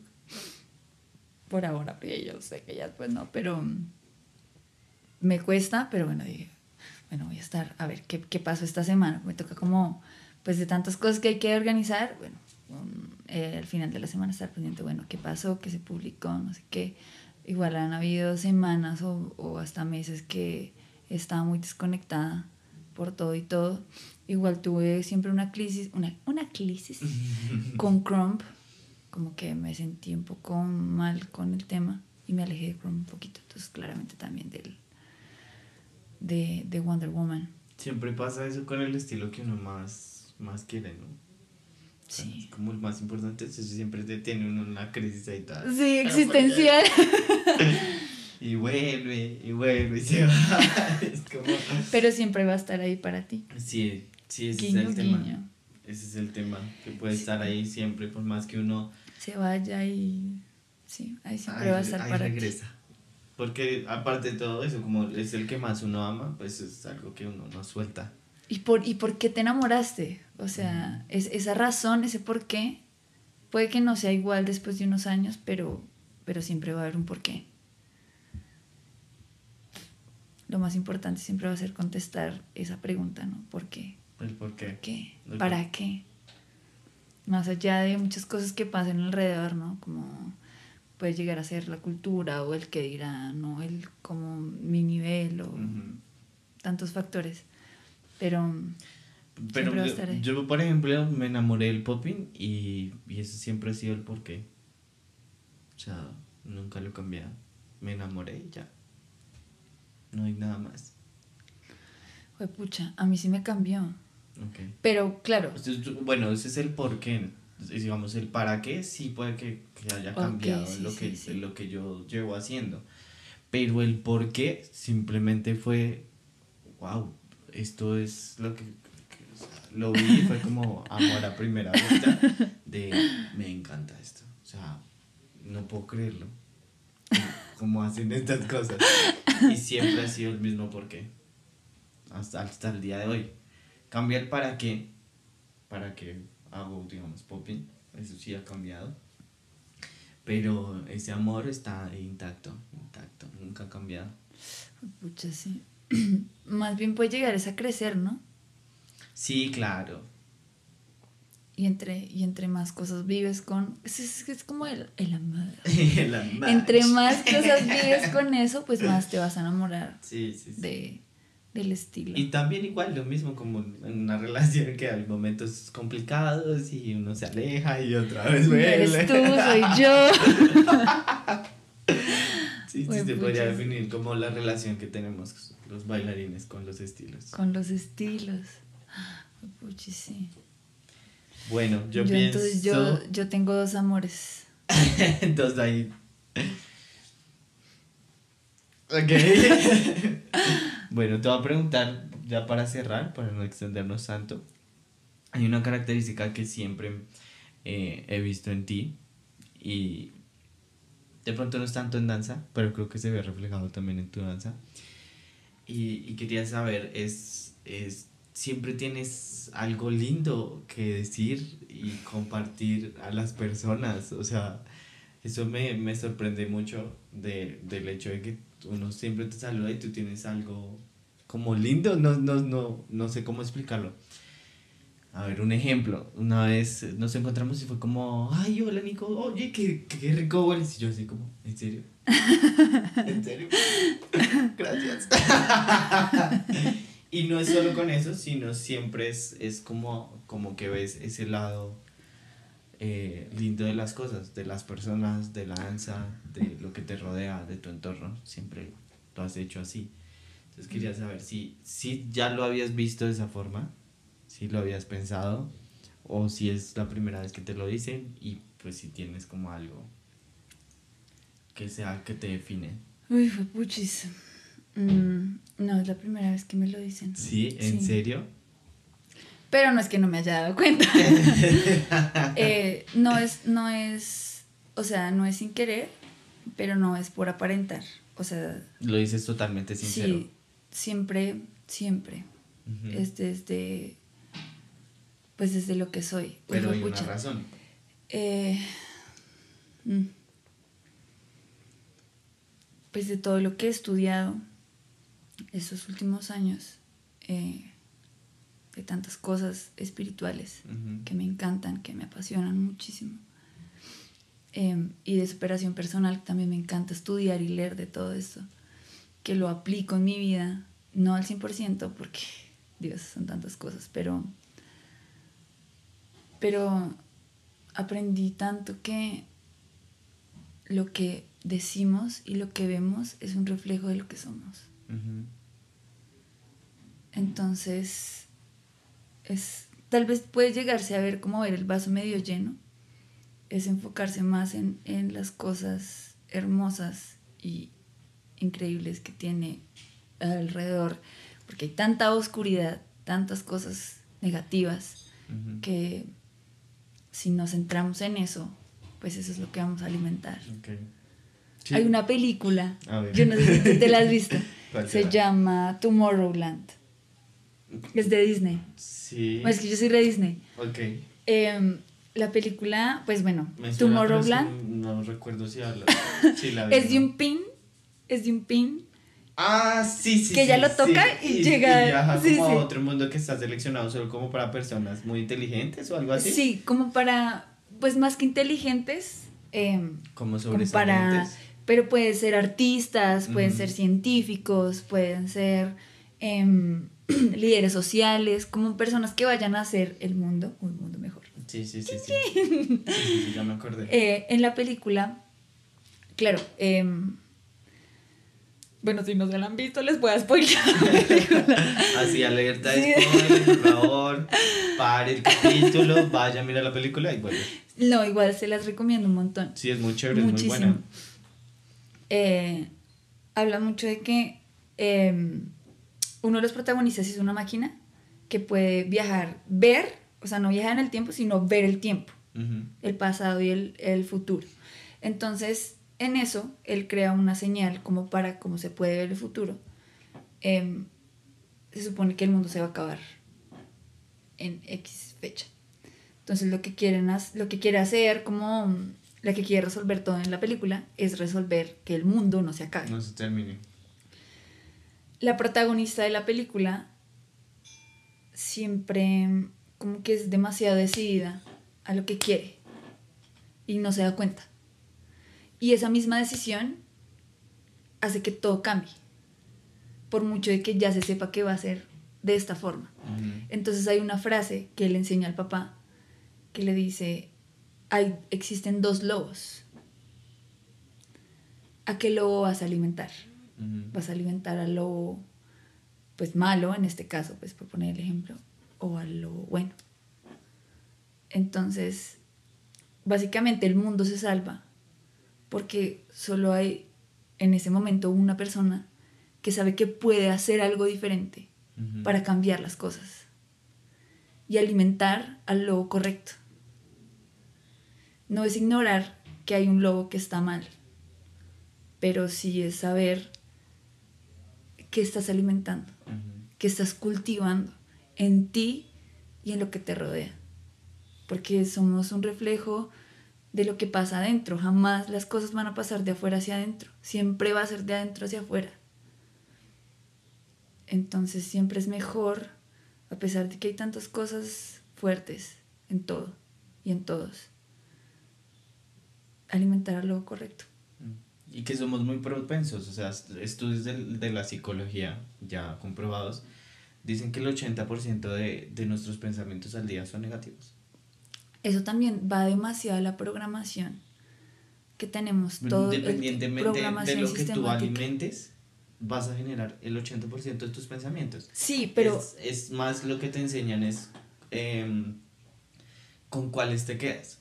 Si con ese 80 o si con ese 20. Porque independientemente de lo que hagas, te vas a quedar con o sea, vas a generar ese 80% de los sí, pero digamos que a lo que voy es que existe una programación sistemática Ujú. al subconsciente. El subconsciente es ese 80%. Y nosotros no le ponemos cuidado al subconsciente, Uy, que no, es fuimos 3000 durísima la veces. filosofía, porque sí, también hay teo- teorías que te dicen que no, es el- no hay subconsciente. Sí. Bueno, yo te expongo, digamos, como, como mi, mi perspectiva. Bueno, igual es que no existe Sí, lo que, como tú lo ves, como tú lo, lo, lo has construido para ti. Exacto, exacto. Sí, sí, sí. Entonces, para mí, eh, es muy importante trabajar el subconsciente, que es lo más grande que va a trabajar mi cerebro. Entonces, realmente sí. lo que hablábamos ¿cómo de... es tu subconsciente? Como eso que, que se genera de... Uy, esa pregunta estuvo fuerte. Yo veo mi subconsciente como algo de mi cerebro que todavía no tengo acceso, pero él sí tiene acceso a mí. Ya. A cómo veo y a mis acciones, a mis reacciones sobre todo. Ok. Como ese primer impulso que está ahí siempre que, que, vas a hacer, actuar, hablar y demás. Entonces, entre más lo ejercite, a como yo quiero moldearlo, y realmente me da resultado. No es algo que solamente como que crea, es que realmente todo lo que uno crea, la mente es tan poderosa que cualquier cosa la vas a poder materializar. Sea esto, sea lo que tú me dices de la filosofía, o sea la religión, eh, o X creencia, el ser humano tiene la mente tan, tan poderosa que cualquier cosa que realmente crea la va a poder manifestar. Entonces, bueno, en este caso yo lo aplico así. Sí. Eh, trabajo un montón mi subconsciente. Como me gusta meditar. ver las cosas o, positivas.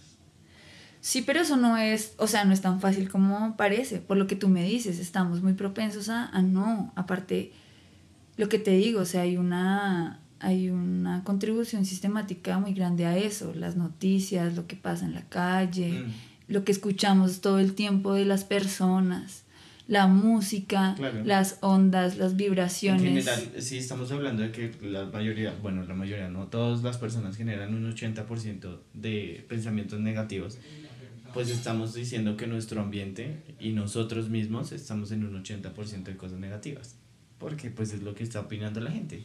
Exacto, es lo que escucho todo el tiempo. Eh, es lo que veo en redes sociales, porque hasta, eh, digamos, a veces uno ve tantas peleas estúpidas en, en redes por comentarios o... es, Dios mío. Sí. Todo está en todo.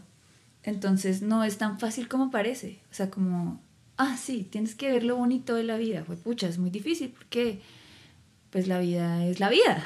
Sí, tal cual. Em, entonces digamos que en mi caso he procurado estudiar y entrenarlo.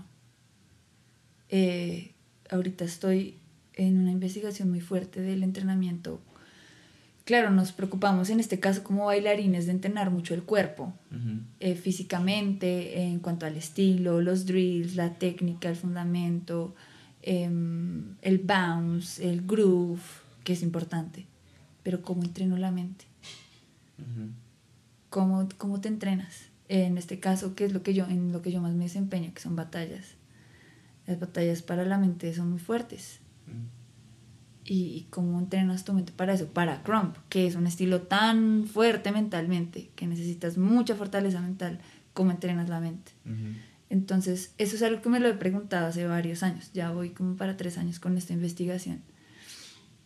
Y ahí fue que empecé a buscar muchas cosas. Entonces fue de cómo ejercito mi músculo, ejercito mi mente. Entonces, entre más lo ejercite, más voy a poder em, expandir todo lo que estoy ejercitando. En este caso se ve expuesto en esas pequeñas cosas, pero hay mucho trabajo detrás de eso. Mucha lectura, mucha meditación, mucho estudio.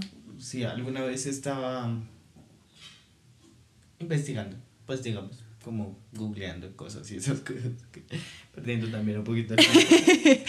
Pero encontraba eh, lo que estabas diciendo de, de, personas que decían como el tema de, de cuán inteligente es lo que haces, ¿sí?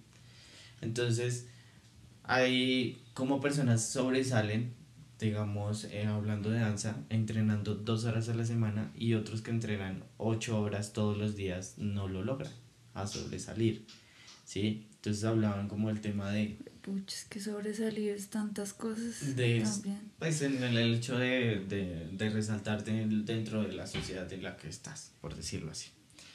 Entonces eh, era el hecho de no es necesario tanto entrenamiento, sino es hacer un complemento de diferentes cosas que puedan servirte. Entonces, eh, hacemos pues la parte física, hicimos la parte mental, entonces hay cosas que para la parte mental son muy buenas, son muy productivas. Dentro de eso está la lectura, la meditación, la música, aprender otros idiomas, ¿sí? que te ayudan y te aportan a lo que es tu danza. Y muchas veces pues pensamos es como movimiento, entrenamiento. Entonces hoy no entrené, estoy mal. ¿sí? Tengo que entrenar todos los días dos, tres horas para poder lograr algo. Entonces ya para mí por lo menos cambió ese, ese, ese chip y ahora digo como, bueno, pues hago diferentes actividades eh, que todo me está aportando a la danza y creo que haya hecho como, pues desde mi punto de vista he visto los resultados. Entonces ya no me presiono de tengo que entrenar todos los días tres horas popping, ¿sí? Sino digo, tengo tal día para entrenar popping, pero estoy haciendo esto tal día, entonces un día leo, un día hago otras cosas, aprendo algo nuevo, hago un curso diferente. Ir a un museo. Exactamente. ver, leer, ver una película que te pueda inspirar. todo, eso te complementa. Todo eso te complementa, independientemente de que no te estés moviendo y no estés ejercitando tu cuerpo, te va a llevar a, a mejorar en tu danza si lo ves como que cada actividad eh, te está aportando algo diferente. Pues pucha, es que. Uf, sí. sí, sí, sí. Sí, sí, sí. es que alguna vez Lucy me dijo que somos nuestros hábitos. O sea, bueno, no lo aprendí de Lucy, pero ella fue la, la, que te hizo la, la semilla que puso eso en mi cabeza. Entonces, digamos, tú me preguntabas cómo, pues en mi caso, hago para hacer tantas cosas. Y que hay muchas cosas que estoy haciendo que no están a la luz todavía, aparte. Sí. Tengo muchos proyectos. exacto. exacto. Hay muchos proyectos muy bonitos por salir eh, que se están trabajando fuertemente. Sí. Aparte de todo lo que ya se hace. Entonces, lo que te decía, como de esa misma construcción de superación personal. No sé si la palabra superación, pero puede ser llegar, llegar a ser también entrenamiento mental. Ok, como el crecimiento. Ajá, es como, bueno, está lo de la visualización, que también lo he estudiado, y la organización de tu tiempo eh, acorde a esa visualización, acorde a lo que tú quieres. Entonces es como, yo quiero ir a Cartagena, esa es mi meta, ya sé a dónde quiero llegar, primer paso. ¿En qué me voy? Ok, como una estructuración. Y, ok, me quiero ir en avión. ¿Cuánto vale? Tengo el dinero. Ok, no lo tengo. ¿Qué voy a hacer? Ese orden para llegar a, en este caso, Cartagena. Eso es como para hacer cada, cada cosa y cada proyecto que realmente uno quiere, porque a veces uno camina en la vida sin saber qué quiere. No está mal. Eso no está mal. Pero qué bonito poder vivir la vida caminando por donde tú quieres pasar, así se presenten mil cosas inesperadas en el proceso, porque nada va a ser perfecto, por mucho que tú planees las cosas. la vida está loca. Sí, pero también está, eh, eh, alguna vez hablamos y es el hecho de, es más sencillo saber que no quieres a lo que realmente quieres. ¿A qué lobo estás alimentando? Entonces, sí, por lo menos caminar en la vida sabiendo que no quiero. Uy, fue pucha, es que, digamos, esa es otra de las cosas que procuro no. O sea, claramente uno no siempre sabe que no quiere, pero procuro no es mirar. Más, es más fácil, es más fácil definir, ¿no te parece? Sí, pero. Saber que no quieres. Digamos que una de las, de las eh, leyes de visualización, por decirle leyes, o también es una ley universal, em, y es que no, el universo no entiende la palabra no. Ok. Entonces yo te voy a decir, Nico, no pienses en un conejo rosado. Ok. Pensaste en un conejo rosado. Entonces, si yo digo, no quiero que haya un terremoto, la palabra no no existe. Lo que se lee es lo que sigue. Quiero que haya un terremoto. Okay. Entonces, bueno, eso es lo que yo aplico a mi vida, ¿no? Em, si yo me enfoco en lo que no quiero, es lo que me va a llegar. Ok. Yo no quiero... Fue pucha, a ver, eh, que no quiero. no quiero mm, llegar a vieja sin cumplir mis sueños. va a ponerlo a súper largo plazo. Sí. Entonces, ¿qué estoy atrayendo con eso? Ok. Pero el hecho... el y si hecho- yo le digo, y si yo le digo, bueno, lo que te digo, lo que te digo, Dale, lo dale, que dale. yo, es lo que yo aplico. Si yo le digo al universo o a Dios o a lo que sea, que para mí es lo mismo, eh, yo quiero esto, entonces voy a trabajar por ello y es lo que voy a traer a mi vida. ujú. Y es lo que me ha funcionado. Entonces era lo que te decía, estábamos hablando de lo que, en este caso, acortándolo más, em, cómo entreno yo, ¿no? Cómo, cómo entreno mi danza. Entonces me pongo una meta. Yo quisiera hacer esto con Popin, lo que sea. Quisiera, no sé, llegar a ser una mortal haciendo hits, no sé. Em, ok, entonces, ¿cómo voy a construir mi camino para cumplir esta meta? Y se reduce tanto a que tú tengas una meta cuando entrenas, digamos físicamente. Entonces vas a entrenar físicamente solo, popping. ¿Qué meta te vas a poner en ese entrenamiento? Si tú tienes una meta, vas a saber mucho más fácil cómo trabajar en ese entrenamiento y que esa meta va a ir de la mano con la meta que ya está grande. Entonces va a tener mucho más orden y sentido todo lo que tú hagas y quieras diseñar en tu vida. Yo tuve un profesor en la universidad diseño experimental, fue el mejor profesor de la universidad del mundo. Estaba loco y él nos decía el primer día, es que todo es un diseño. Todos somos diseñadores. ¿Qué vas a diseñar? Entonces, claro, esa filosofía me quedó para mi vida. Entonces, lo que, digamos, en este caso yo no aplico en mi profesión en diseñar algo, algún espacio, lo quiero aplicar en mi vida. Nada, nada es perfecto, obviamente, como te digo, van a haber cosas que se van a salir de las manos y a veces personalmente a mí me cuesta muchísimo. Puedes diseñar en tus pensamientos y, y lo que... Bueno, tal vez no los pensamientos, pero sí mi acción. Digo, bueno, yo sé por qué me quiero levantar hoy. Aparte de la pero autodisciplina. Eso es un, eso es un pensamiento. Sí, sí, sí, pero, pero eh, porque ya organicé qué quiero. O sea, a veces uno dice, no, es que yo quisiera ser eh, una gran bailarina. ¡Wow! ¿Y qué estás haciendo para esto? Entonces no es como, ay, no estoy haciendo nada, sino, ¿qué vas a hacer? Ok, me quiero levantar a las 7 de la mañana a salir a trotar. Juepuchi, si no me gusta salir a trotar, bueno, voy a saltarlas en mi casa. Eh, o, juepuchis, me gustaría leer un libro sobre danza, porque ya hablamos de que no todo siempre es una acción física para entrenar.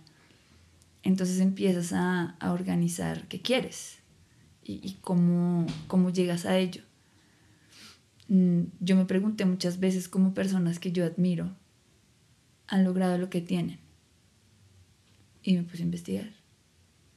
Y llegué a estas conclusiones. Ujú. No todos, no todos de la misma forma, pero, encontraste un patrón. encontré un así. patrón.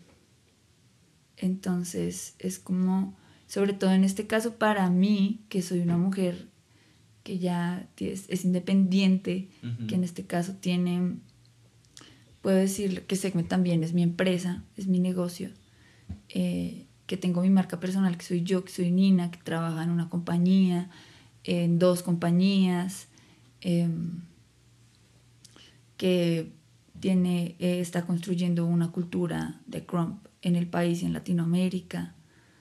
Entonces son muchas cosas. Y aparte de eso, no es solamente organizar las cosas como tal, sino las personas, los seres humanos que hay detrás de todo esto. Entonces es una locura, pero se puede. Fue puchis, se puede. Em, digamos, eso es lo que, de lo que he estudiado, lo que me ha servido. Hay cosas en las que fallo y me estrello y lloro y me da rabia y me caigo y me levanto. Y, y sé que hay muchas cosas que, que van a salir y otras que no. Pero la mayoría de las cosas que he estudiado he aplicado y me han servido.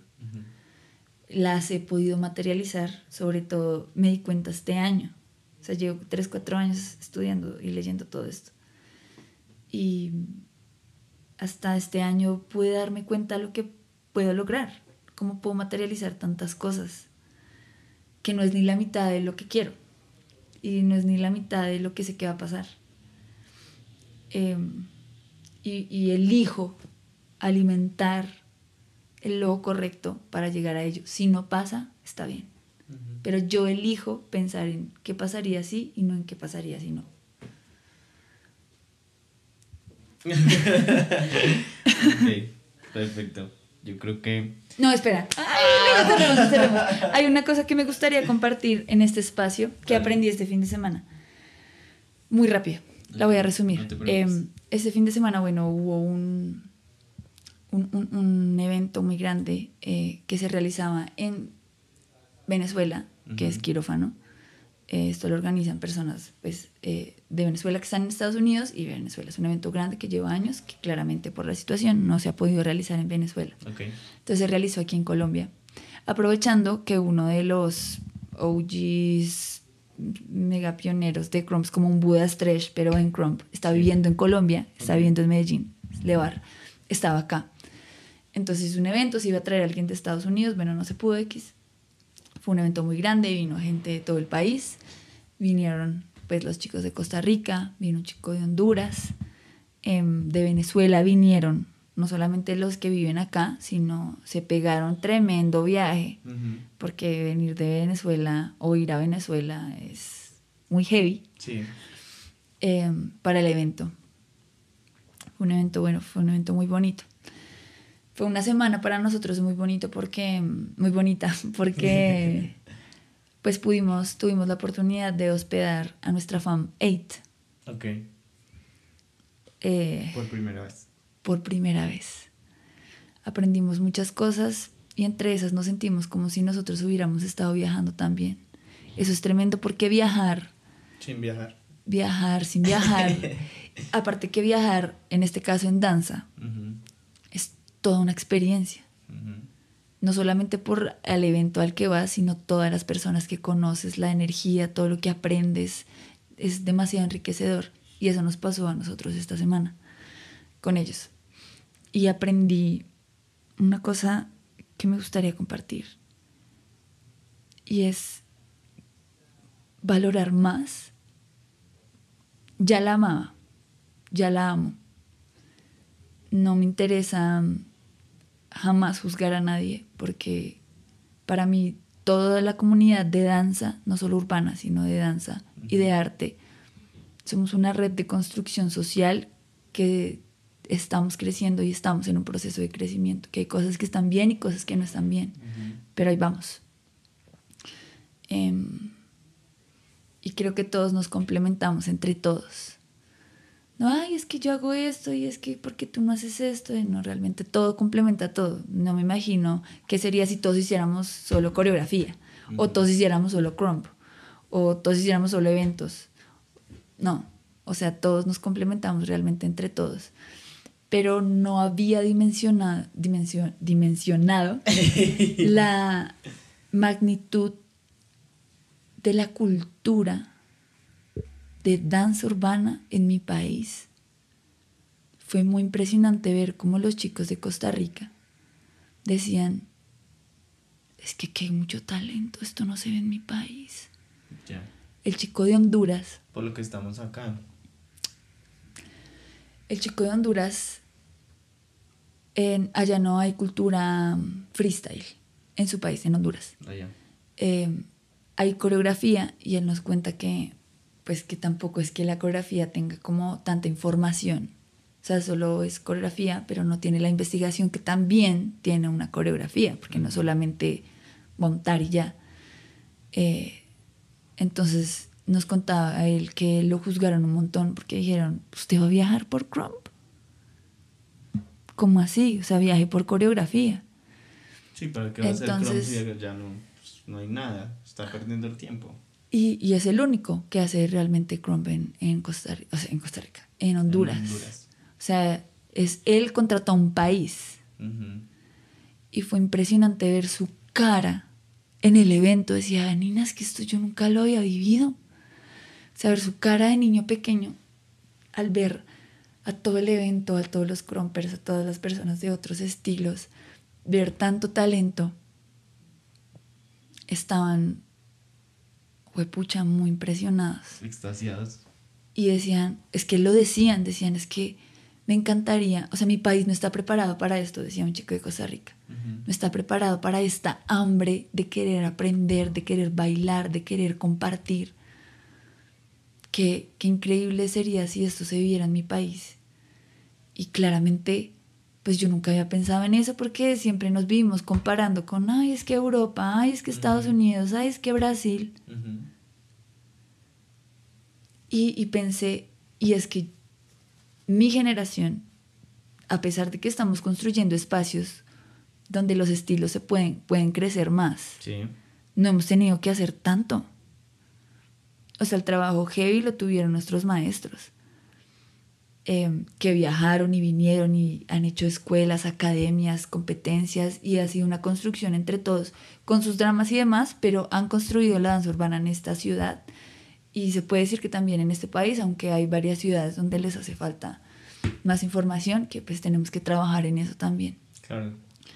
Pero el valorar a mi país y, a, esa comunidad que a veces tenemos tantas cosas que no nos parecen de unos a otros y siempre miramos lo malo y alimentamos a lo incorrecto, en vez de ver esto, que en este caso yo no me había percatado, pues porque a quién se le va a pasar eso por la cabeza. A menos que salgas y tengas que ir a Honduras, por ejemplo. exacto.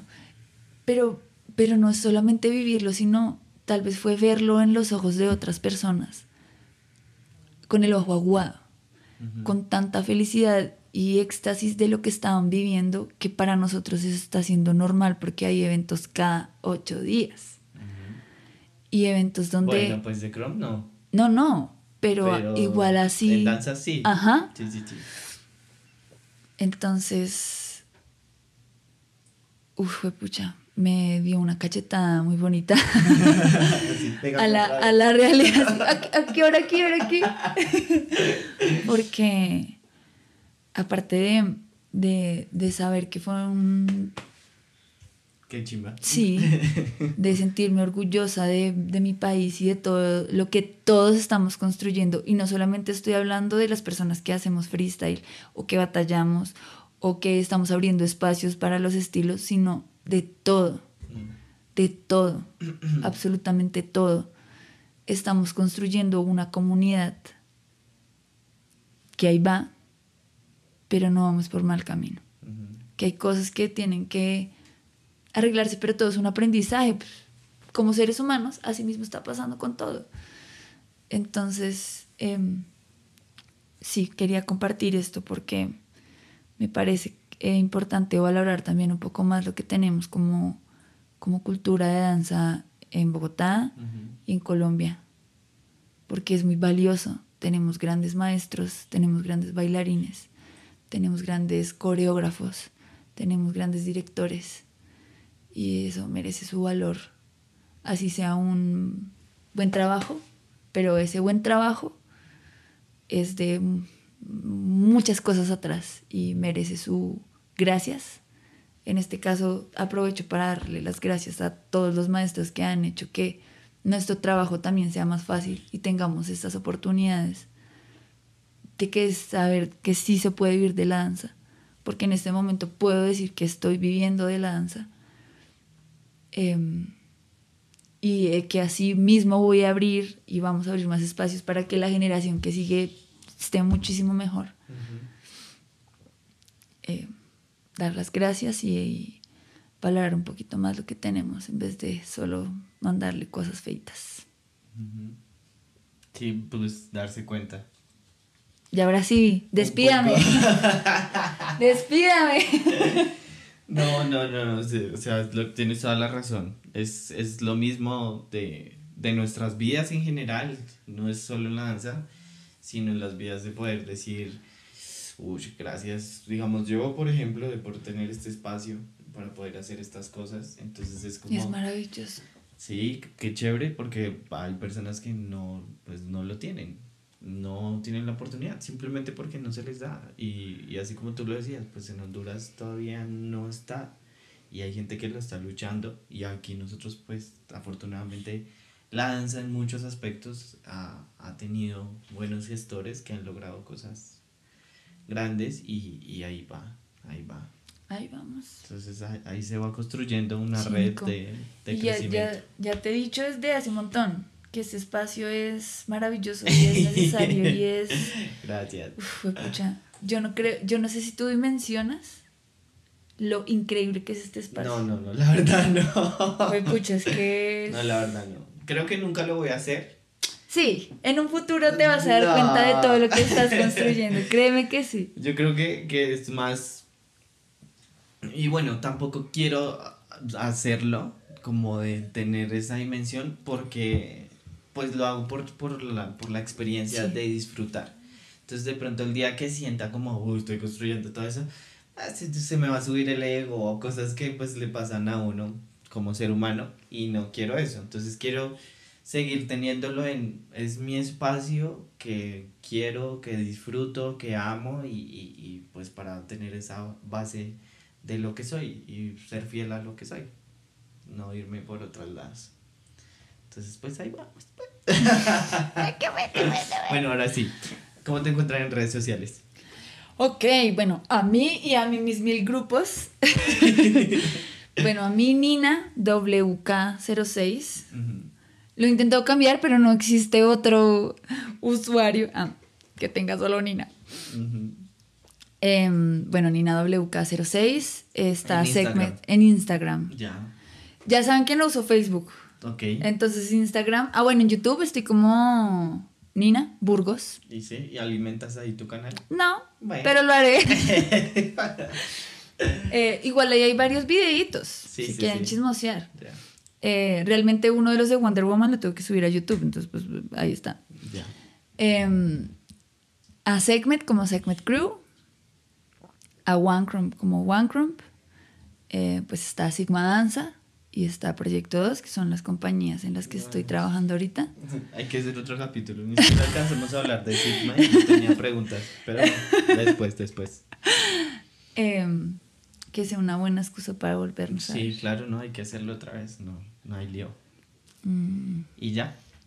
Ah, bueno, eh, Benukfam, 8fam, Foxfam. Uy, Síganos. Todos, por favor. Em, no se me olvida nada. No quiero que se me olvide nadie importante. A mi mamá, que la amo. No, ya. Bien, nada, pues para terminar. Gracias, Nico, por invitarme. No, gracias a ti honor. por tomarte el tiempo, por estar aquí, por compartir tus cosas y pues que más personas lo vean por lado que estás generando pues en todo este tema de la cultura y la danza. Pues que también te preocupaste por, por chicas, por de pronto un, un grupo de, de personas que pues nadie estaba gestionando nada. Ay, fue pucha, y me faltan más cosas. Sí. Pero bueno, No, es que así pasa, no te preocupes. claro, porque sí, sí. Sí, entonces agradecerte por todo esto y pues por tomarte el tiempo de compartir aquí conmigo. Espero nos sigamos viendo, haciendo más cositas chéveres por ahí. Gracias, Nico. Terminamos.